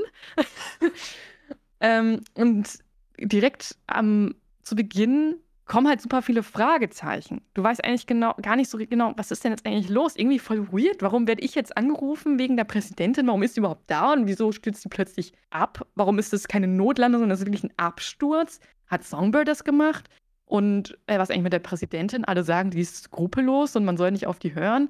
Und dann kommt Idris äh, Elba noch mit dazu, ähm, von dem man dann auch nur so ein paar Infostückchen bekommt. Und ich vergleiche es immer mit so einem Puzzle, dass man von jedem Charakter in diesem DLC ist wirklich sehr gut geschrieben, also alle Charaktere wirklich sehr gut geschrieben. Du kriegst immer nur so kleine Puzzleteile und dann kommt ein neuer Charakter hinzu und sagt, ah, hat er von dir erzählt, äh, von mir erzählt, aber hat er dir auch die ganze Geschichte erzählt und dann kriegst du noch mehr Puzzlestücke und du weißt eigentlich gar nicht, hä, wem soll ich denn jetzt vertrauen? Wer sagt jetzt die Wahrheit und wer nicht? Und das hat mich so dazu gebracht, halt immer weiter spielen zu wollen, zu, einfach wissen zu wollen, was, was ist hier eigentlich los? Wer ist jetzt gut, wer ist böse? Und diese Einteilung schwarz und weiß ist auch eigentlich bei CD Projekt hinfällig, weil das gibt es ja meistens dann nicht. Ja, und es gibt halt einfach so richtig schöne Levelabschnitte mit so einer coolen fancy Party, wo dann noch mal so ein Auftritt ist von Lizzie Wissy oder wie sie heißt, ähm, die von Grimes ja gespielt wird, Elon Musk äh, Frau und äh, dann gibt's ein, spielt man Roulette eben in, in so einem Casino auf derselben Party und muss ein Pokerface bewahren. Äh, und das, dann gibt es ja noch ein neues Ende, was einfach dir das Herz zerreißt, was ich jetzt nicht spoilern werde. Haben sich ein paar Fans darüber aufgeregt, aber ich fand es eigentlich ganz geil, dieses in diese düste Richtung, die es ging. Und ja, deswegen ist es auf meiner Liste. Habt ihr es gespielt? Nee. Was? Also ich habe es angefangen. Ich habe es angefangen. Ähm, ich hatte aber leider absolut grauenhafte technische Probleme und konnte es nicht weiterspielen. Oh, krass, echt? Hast du auf Ja. der Konsole wieder gespielt? Mm, Nee, ich habe das auf dem PC gespielt. Da hatte ich meinen alten Spielstand und so, aber irgendwie, es, es ging gar nichts. Alles durchgeruckelt und ja, deswegen musste ich dann leider beenden. Hm. Ah, schade. Ja. Dabei war ja der Plan von 2.0, dass alles jetzt läuft. Und dann. Ja, irgendwie, bei mir lief vorher alles. Also ich hatte es damals zu Release gespielt und da habe ich auch auf 100% und alles durchgespielt und alles super. Gar keine Probleme gehabt. Kommt ein DLC raus mit Verbesserungen und alles soll jetzt toll sein. Ja, jetzt läuft bei mir nichts mehr. Wow. Ja, irgendwann mal. Irgendwann mal. Hole ich das nach. Das ist interessant, weil ich, ich habe zum Beispiel Phantom Liberty auf der Konsole gespielt, ähm, weil ich für die Konsole speziell einen Vorabzugang hatte und dann dachte ich mir, okay, ich will jetzt nochmal am PC spielen, Grafik nochmal komplett nach oben und Path Tracing und so. Und es funktioniert auch alles, nur dass ich Soundaussetzer habe manchmal, je nachdem, glaube ich, auch in welcher Stelle ich in der Stadt bin. Mhm. Und das ist halt mega nervig und ich kriege das nicht gefixt. Ich weiß nicht, was das Problem ist und ich, deswegen kann ich, also vor 2.0 hatte ich das gar nicht. Da lief alles einwandfrei. Und jetzt habe ich plötzlich Soundaussetzer teilweise und ich liebe es ja einfach nur in dieser Stadt rumzufahren und Radio zu hören. Das klingt jetzt albern, aber ich finde halt Night City so schön gestaltet. Nein, das ist voll geil. Ja, ja. klar. Ähm, und ich kann es halt nicht machen. Das ist, okay, ich könnte es an der Konsole machen, aber ich will halt, wie gesagt, ich will schon meinen Gaming-Rechner mal ein bisschen ausreizen Mhm. und rumfahren und Musik hören. Ja, die Soundaussetzer hatte ich aber auch. Wirklich so alle paar Sekunden so ein, so ein Mini-Aussetzer. Ja. Mhm. Das hatte ich zu Release. Also ich habe ja auf der Series X gespielt, damals als es rauskam. Und ich habe wirklich viele Bugs und alles mitgenommen. Also es war ziemlich, äh, ziemlich broken an vielen Punkten. Und ich wollte jetzt halt auch für 2.0 nochmal neu anfangen. Aber ich habe gemerkt, dass ich einfach nicht im richtigen Mindset dafür bin, mich gerade ne, auf so ein, vor allem, weil ich habe ein Spiel, das wir wahrscheinlich dann gleich besprechen werden, noch nicht ganz beendet. Ähm, und ich hatte nicht das Mindset, noch so ein großes RPG irgendwie anzufangen oder halt nochmal anzufangen. Ähm, ja, und das ist so ein, Cyberpunk ist so ein Spiel, da möchte ich halt schon im richtigen Mindset sein, weil ich weiß, dass ich es nur dann so richtig genießen kann, weil das Mhm. hat einfach so das verdient, dass ich, dass ich da halt einfach meine komplette Aufmerksamkeit drauf packe, weil, also ich muss sagen, als ich es zum ersten Mal durchgespielt habe, ähm, ich war teilweise echt enttäuscht, gerade weil ich Probleme hatte, es als Rollenspiel zu sehen. Ähm, weil dafür war es mir halt an vielen Punkten nicht rollenspielig genug. Also sowas, ähm, was so den Bild und sowas angeht, ist nochmal was anderes, aber was so Entscheidungen angeht, und ich war immer super, super enttäuscht von den, von den Origin Stories zum Beispiel, wo ich sagen muss, okay, das hat halt ein Dragon Age Origins 2009 oder ja, 2009 war es, glaube ich, besser hinbekommen, als halt dieses Spiel, das halt 2020 rauskam. Ähm, und ja, also ich will dem Spiel halt nochmal eine Chance geben, jetzt gerade mit 2.0 mit dem Update und halt mit dem, mit dem DLC, weil es klingt halt alles echt super. Aber so richtig dazu gekommen bin ich leider noch nicht. Aber klingt auf jeden Fall echt gut, was du sagst, Chiara. Ich meine, ja gut, du musst ja von vorne anfangen. Ich habe zum Beispiel, man hat ja die Möglichkeit, einen neuen Spielstand anzufangen und direkt dann in Dogtown zu starten. Ich habe halt dann einfach meinen allerersten Spielstand genommen und weitergemacht und dann wird ja dein ganzer Skilltree resettet, weil die das ja komplett umgestellt haben. Und Ach, ähm, okay. Mhm. es gibt ja jetzt Fähigkeiten mit, mit Autos, wo ich sagen muss, ich nutze das, also ich habe das gar nicht genutzt. Ich fand das Schießen in den Autos auch ein bisschen umständlich. Das hat mir nicht so viel Spaß gemacht. Weiß auch nicht, warum ich jetzt großartig Autokämpfe brauche, aber vielleicht macht es ein paar Leuten Spaß. Aber ja, ich glaube, wenn ich jetzt mal kurz auf die Spielzeit eingehen müsste, wenn man nicht von vorne anfängt, dann ist man mit der Main Story so schon in zehn Stunden durch. Ah, Okay. Das klingt Also- aber, das klingt aber gut, weil einer der Gründe, warum ich gesagt habe, ich möchte nochmal neu anfangen, weil ich habe halt noch meinen alten Spielstand auch, Mhm. war halt, dass ich gesagt habe, eigentlich möchte ich halt, äh, was halt den Skilltree angeht, einfach andere Entscheidungen treffen. Aber wenn du sagst, dass der sowieso zurückgesetzt wird, Ja. dann springe ich vielleicht auch einfach mal in meinen alten Spielstand, weil das klingt ja so, als könnte ich das locker mal an einem Wochenende spielen. Ja, genau. Also wie Oh, gesagt, nice. wenn du, wenn du halt, es gibt natürlich auch Nebenmissionen in Dogtown, aber wenn du halt Ja, nur die Main-Kampagne machst, dann kannst du das äh, auch in zehn Stunden schaffen. Vor allem, ich spiele halt Stealthy, dementsprechend äh, kommt halt keine Verstärkung oder sowas, weil die Leute dann nicht mitbekommen, dass ich da bin. Ja. Ähm, und es fun- funktioniert ja in Cyber äh, Cyberpunk zum Glück sehr gut. Es gibt ja Spiele, wo Stealth einfach beworben wird, aber es funktioniert halt nicht. Ähm, und ich glaube, das macht es halt nochmal einfacher. Wenn du halt so ein Action-Bild hast, dann kann ein Kampf auch noch ein bisschen länger dauern. Nee, andersrum. Stealth dauert länger, weil du bist ja langsam. wow. Naja, egal. Schau mal rein, Ray. okay. Überzeugt. Gut. Ja, dann haben wir alle noch ein Spiel, ne? Hm. Ja. Und ich denke, das ist für alle dasselbe Spiel. Also gehe ich doch jetzt mal stark von ja. aus, oder? Starfield. Jetzt kommt irgendwie, jetzt kommt, ich wollte ja auch gerade sagen, es kommt Plot Twist Starfield einfach, ja, natürlich. Ja. Oh Gott. Starfield, ja, die Leute können es Die Leute können es nicht mehr hören, aber es ist natürlich bald das G3, ne, bei uns allen. Ja. ja. Okay, ja. Ich finde es so interessant, dass keiner von uns irgendwie Alan Wake 2 nochmal genannt hat oder eben, eben Spider-Man 2. Ähm. Das ist halt so das Ding. Das sind genau solche Spiele, die halt bei mir auf der Liste sind, ähm, die ich vorhin halt so erwähnt habe, genau wie halt Resident Evil 4 oder halt auch, ne, also sowas wie Darkest Dungeon 2. Es gibt so viele Spiele, auf die ich noch Bock habe, wo ich weiß, dass die irgendwie meine Highlight-Liste für dieses Jahr wären, die, wo ich aber schlicht einfach noch nicht dazu gekommen bin. Und ja, aber bald, eben weil ich so viel Baldur's Gate 3 gespielt habe auch. Ja, bei ja. mir ist es so, warum ich die anderen obvious Titel, auch wie ein Resi 4 Remake, nicht genommen habe, ist, die haben mir zwar alle Spaß gemacht und sind alles auch gute Spiele, finde ich auch subjektiv gut, aber es ist, da war nie dieser Drive drin, dass ich sofort weiterspielen möchte, wie eben bei den restlichen Titeln und ähm, mhm. Baldur's Gate war da, ja, war da sehr krass, da war ich sehr krass äh, involviert. Ich glaube, das können wir alle unterschreiben. Ja. ja. Welchen, welche Rasse habt ihr gespielt? Ich war, oh ich war ein Tiefling oder ich bin immer noch ein Tiefling. Wie ja. gesagt, ich habe es ja, ähm, ich habe es noch nicht, hab's noch nicht ganz beendet, ähm, weil ich, ich bin in Akt 3 quasi in Baldur's Gate in der Stadt selbst und ich bin gerade, ich hatte so eine Art von Entscheidungsparalyse, weil ich jetzt lauter große, große Sachen vor mir habe und mich einfach nicht entscheiden konnte. Da habe ich einfach random irgendwas anderes gespielt. Ähm, aber ich habe ein, eine Tiefling-Druidin gespielt. Das spiele ich noch. Hm, okay. Die wie du auch, oder was? Auch Tiefling? Ich habe auch Tiefling gespielt, ja. Boah, was für eine Klasse hatte ich denn gespielt, um Gottes Willen? Ich glaube, irgendwas, was zaubern kann, irgendwas in dem Bereich.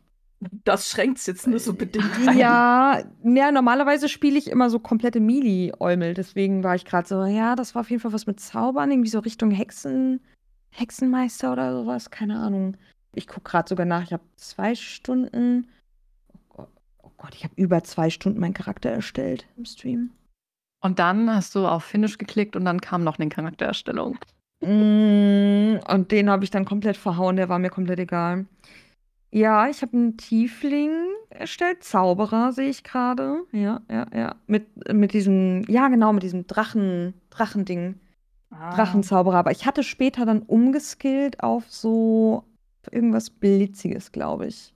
Bei mir, ich glaube, ich habe die Rasse genommen, die wahrscheinlich voll viele genommen haben, nämlich Drow, weil die so schön düster aussahen. Und eigentlich wollte ich auch einen Charakter spielen, der so ein bisschen düster ist und ich spiele nach meinen Regeln und Hauptsache es ist für mich von Vorteil. Aber ich habe es nicht übers, also ich war auch Dieb, also äh, Schurke, glaube ich. Ähm, ich habe es nicht übers Herz gebracht. Ich kann bei meinem ersten Spielgang kein böser Mensch sein. Das ist boah, Drow in dem Fall. Das fällt mir immer sehr schwer. Und die Charaktere, ich meine, es gab halt von Lizelle oder Liazelle oder wie sie ausgesprochen wird, die ist ja, die kriegt man ja auch recht früh. Und die war mir natürlich auch unsympathisch, aber ich wollte auch nicht, trotzdem nicht gemein zu ihr sein. Ich weiß nicht, wie es bei euch ist. Was für einen Weg seid ihr denn gegangen? Och, also, also, ich hatte da jetzt nicht so das Problem. ja, okay.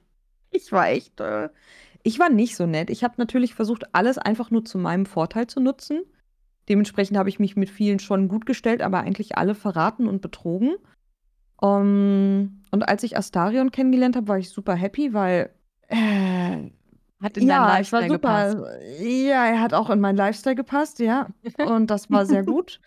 Und es hat sehr gut mit den Entscheidungen gepasst. Und ich habe ihn trotzdem nicht rumbekommen. Egal. Ähm, ja, ja. Nee, ich hatte kein Problem damit hinterhältig und gemein zu sein.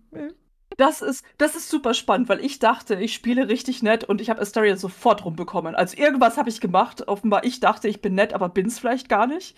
Ähm, ja, also äh, ich, ich weiß gar nicht. Ich habe ähm, ich habe mir nicht wirklich vorgenommen, dass ich jetzt irgendwie nett bin oder nicht. Ich habe einfach das genommen, was ich gedacht habe, ja, es fühlt sich irgendwie gerade richtig und gut für mich an.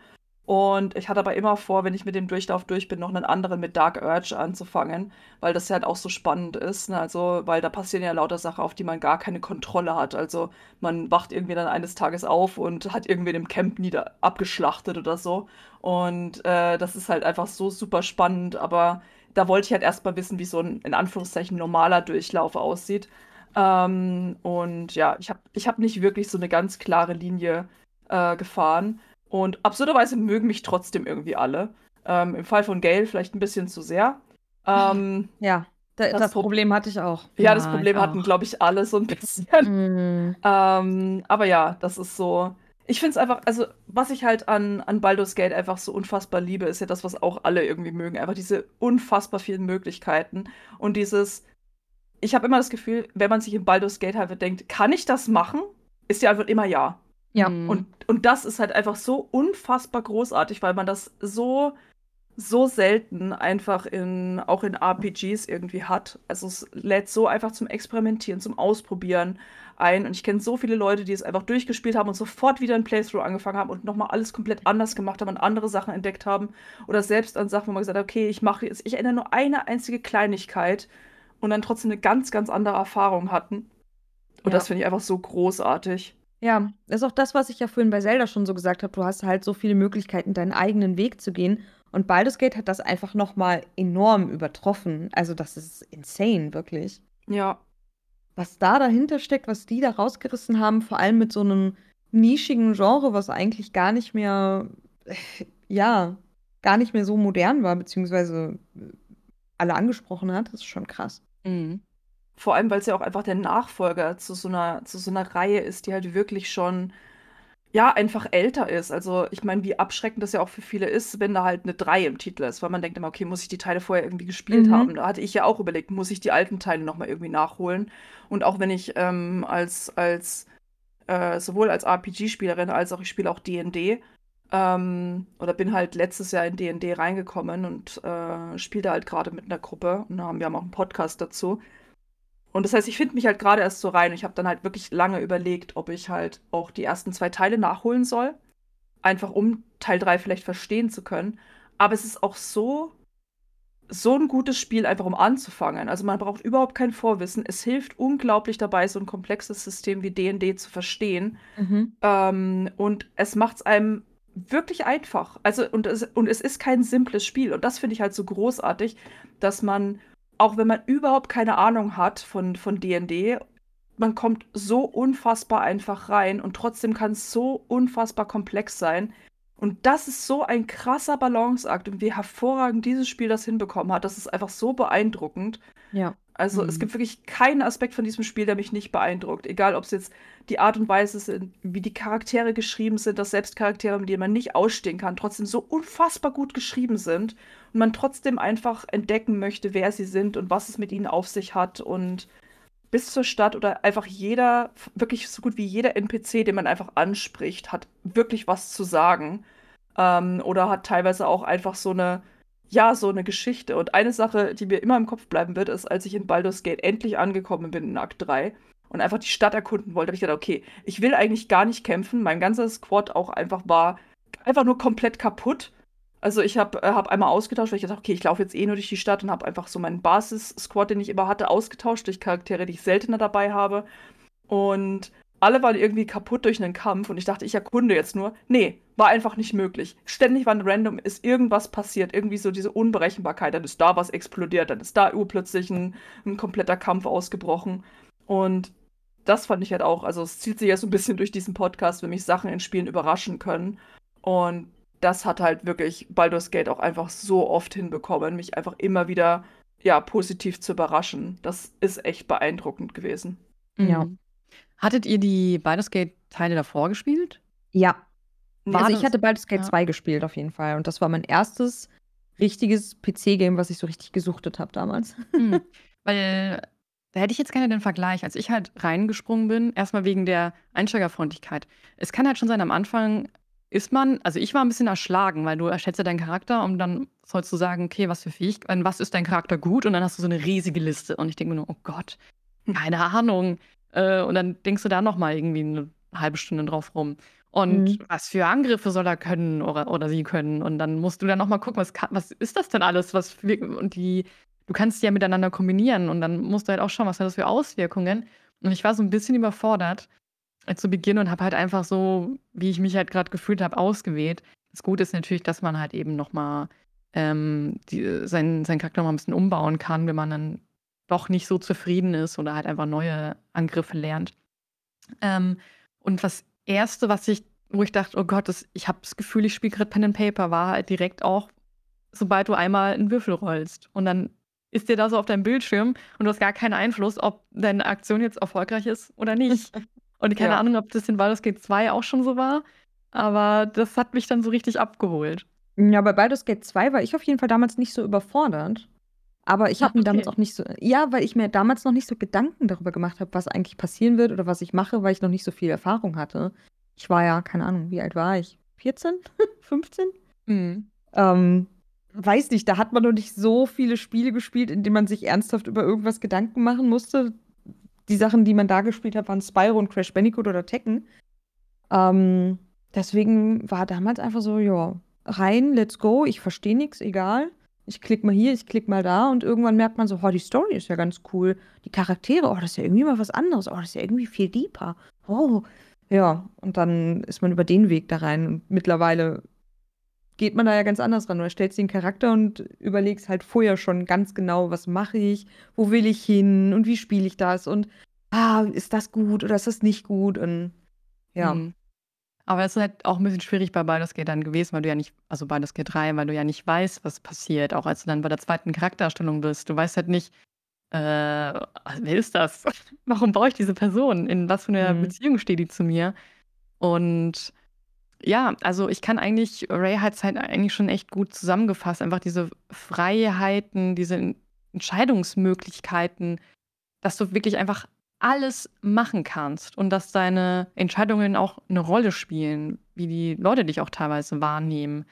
Äh, es ist, das ist halt einfach fantastisch gemacht. Es gibt, ich weiß nicht, ob es euch auch so ging, es gibt ja diesen, den zweiten Akt, der hauptsächlich im Untergrund ist. Der hat sich für mich so ein bisschen gezogen. Hm, Vielleicht ja. einfach, weil ich den Himmel vermisst habe. Aber ich habe das Gefühl gehabt, ich verbringe gerade viel zu viel Zeit in der Dunkelheit. Ich möchte einfach wieder schöne grüne Gebiete sehen. Und die haben ständig von Baldur's Gate gesprochen und ich hatte gefühlt schon 100 Spielstunden und dachte mir, gibt's Baldur's Gate überhaupt? Oh, da hatte ich eine Situation, wo ich tatsächlich gemerkt habe, okay, da schiebt mir das Spiel jetzt einen Riegel vor. Und zwar kann man ja schon, also man, man kommt ja schon dahin, wo die Brücke zu Baldur's Gate ist, wo man diesen ganzen, das ganze Kriegsgebiet da unten sieht. Ja. Und kann ja theoretisch schon dahin. Und ich dachte mir so, ja, let's go. Ich gehe da jetzt einfach rein. Ich habe die Story von Akt 2 nicht fertig, aber wir gehen jetzt dahin. Durch das Kriegsgebiet. Und dann kommt ja erstmal eine Warnung. Ja, da können wir jetzt nicht durch. Hier, Krieg, wir werden sterben. Egal, durch da. Ja, und dann kommt da einfach nur eine, nur eine Cutscene und dann wirst du einfach wieder zurück teleportiert. Da war ich so ein bisschen, oh, schade. Hm. Ah, das habe ich mich nämlich immer gefragt, ob man da einfach durch könnte, aber ich habe mich nicht getraut. Da waren einfach sehr viele Gegner. Ja, ja, ja. Nee, man kommt nicht durch. Für euch getestet. Ja, also das sind, ich glaube, ich habe wirklich nur so zwei Kritikpunkte und das war, also halt natürlich so ein persönliches Ding. Ähm, Akt 2 sah natürlich alles cool aus, ähm, aber es hat ja mir nicht so viel Freude gemacht, da durch diese Gegend zu laufen und das ähm, zu entdecken. Da fand ich halt eben Akt 1 besser oder halt äh, Akt 3, wobei Akt 3, also beides geht, mich ein bisschen überfordert, weil da so viele Häuser sind und so viele Menschen und dann denkst du dir, aber vielleicht hat diese Person eine Quest für mich. Ich muss jetzt mit allen reden.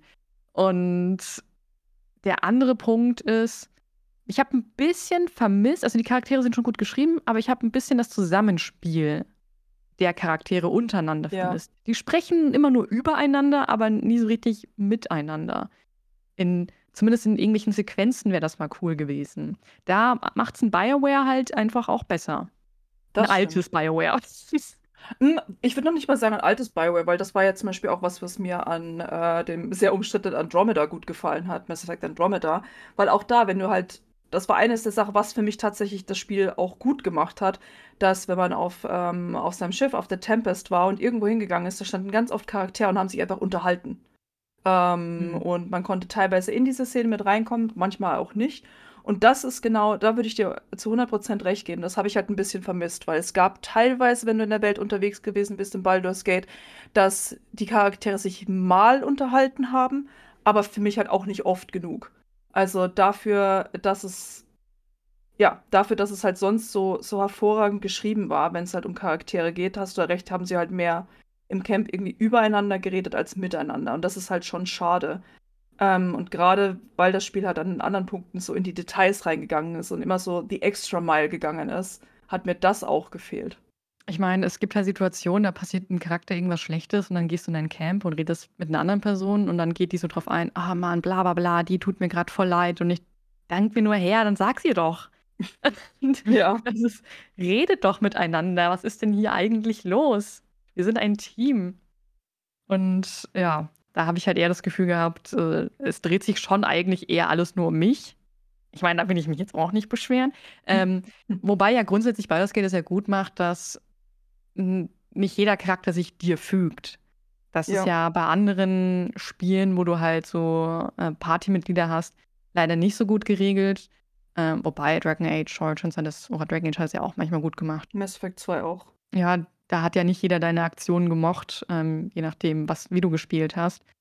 Und das finde ich halt bei Baldur's Gate eben auch gut. Auch wenn ich überrascht war bei der ersten Party, dass plötzlich jeder mit mir schlafen wollte. Und ich dachte mir, Leute, wir kennen uns einen Tag, was ist denn jetzt plötzlich los?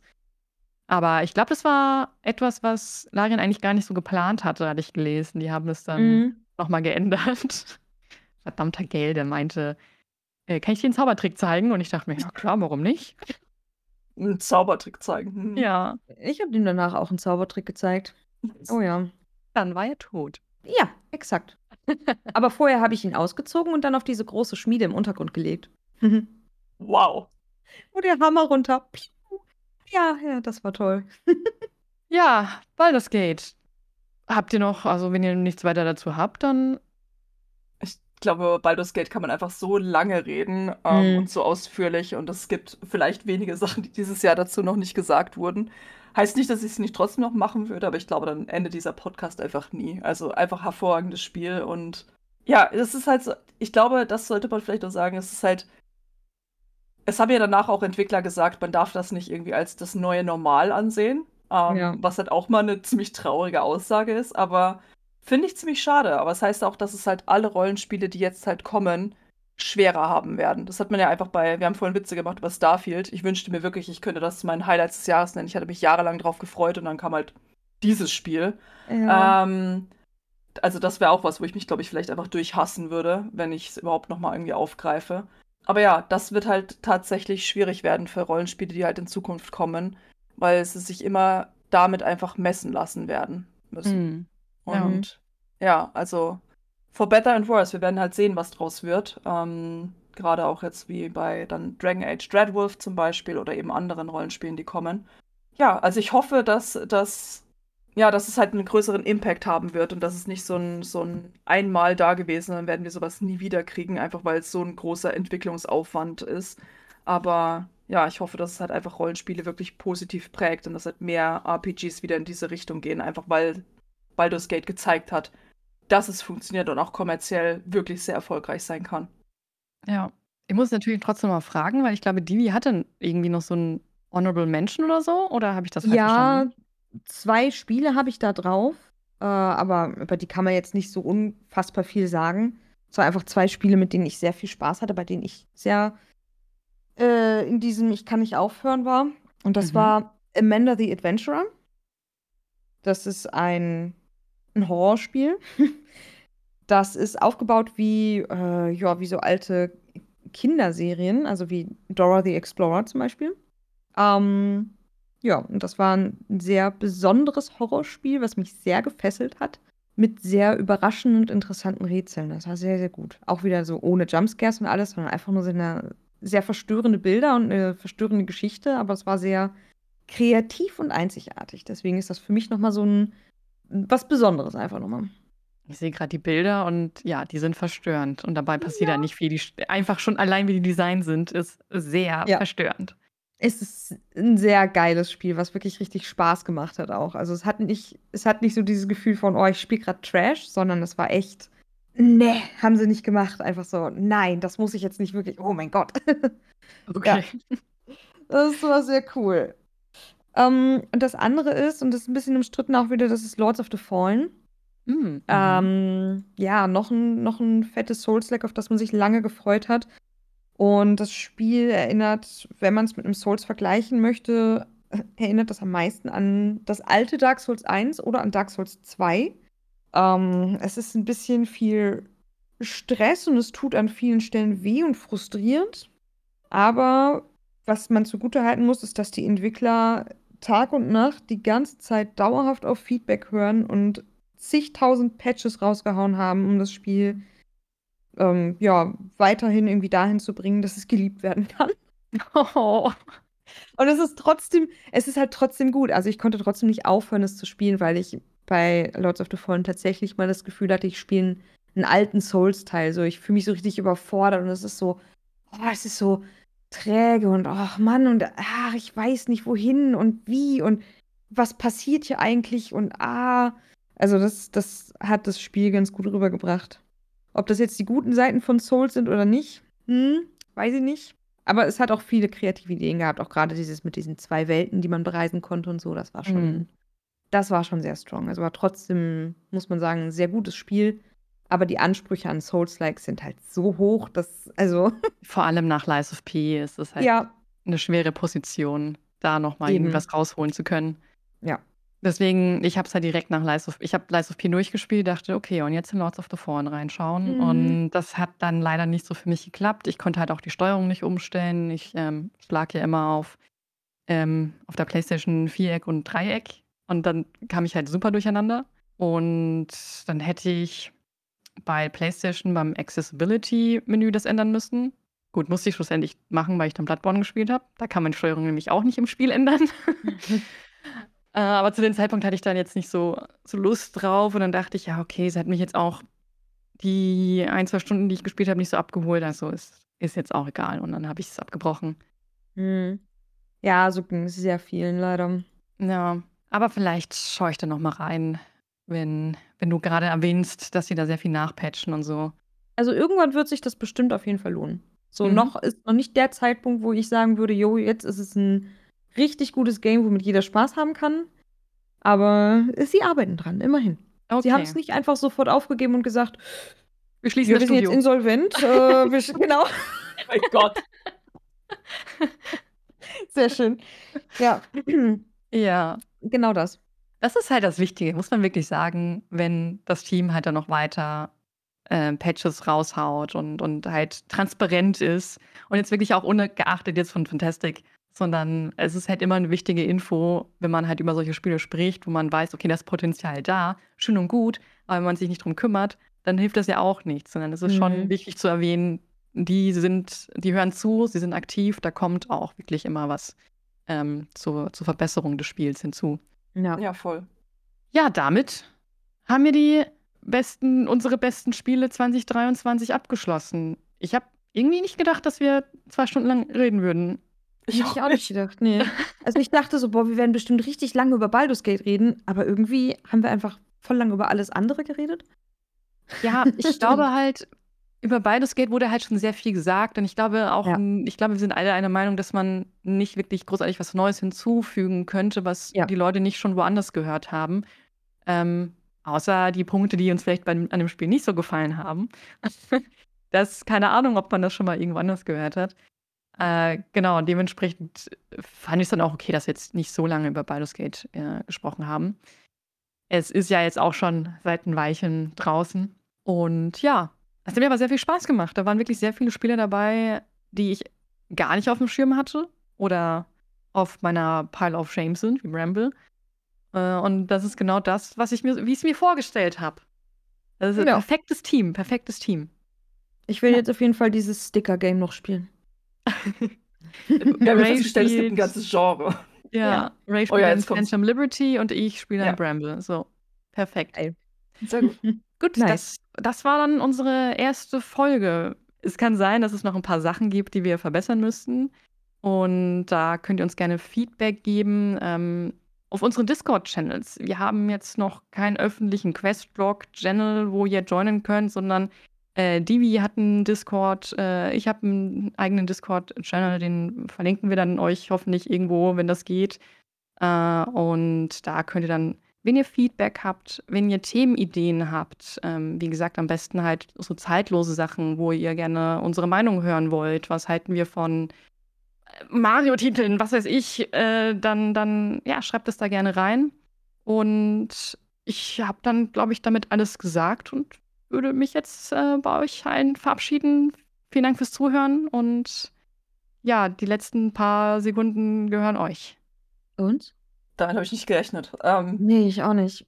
Am ähm, besten machen wir noch mal diesen wunderschönen Jingle vom Anfang. Genau, Chiara. Oh, Jingle nochmal. Okay, Questlog, Podcast, Podcast, Questlog. Ach Mann, das wird nicht unser Jingle. Tschüss.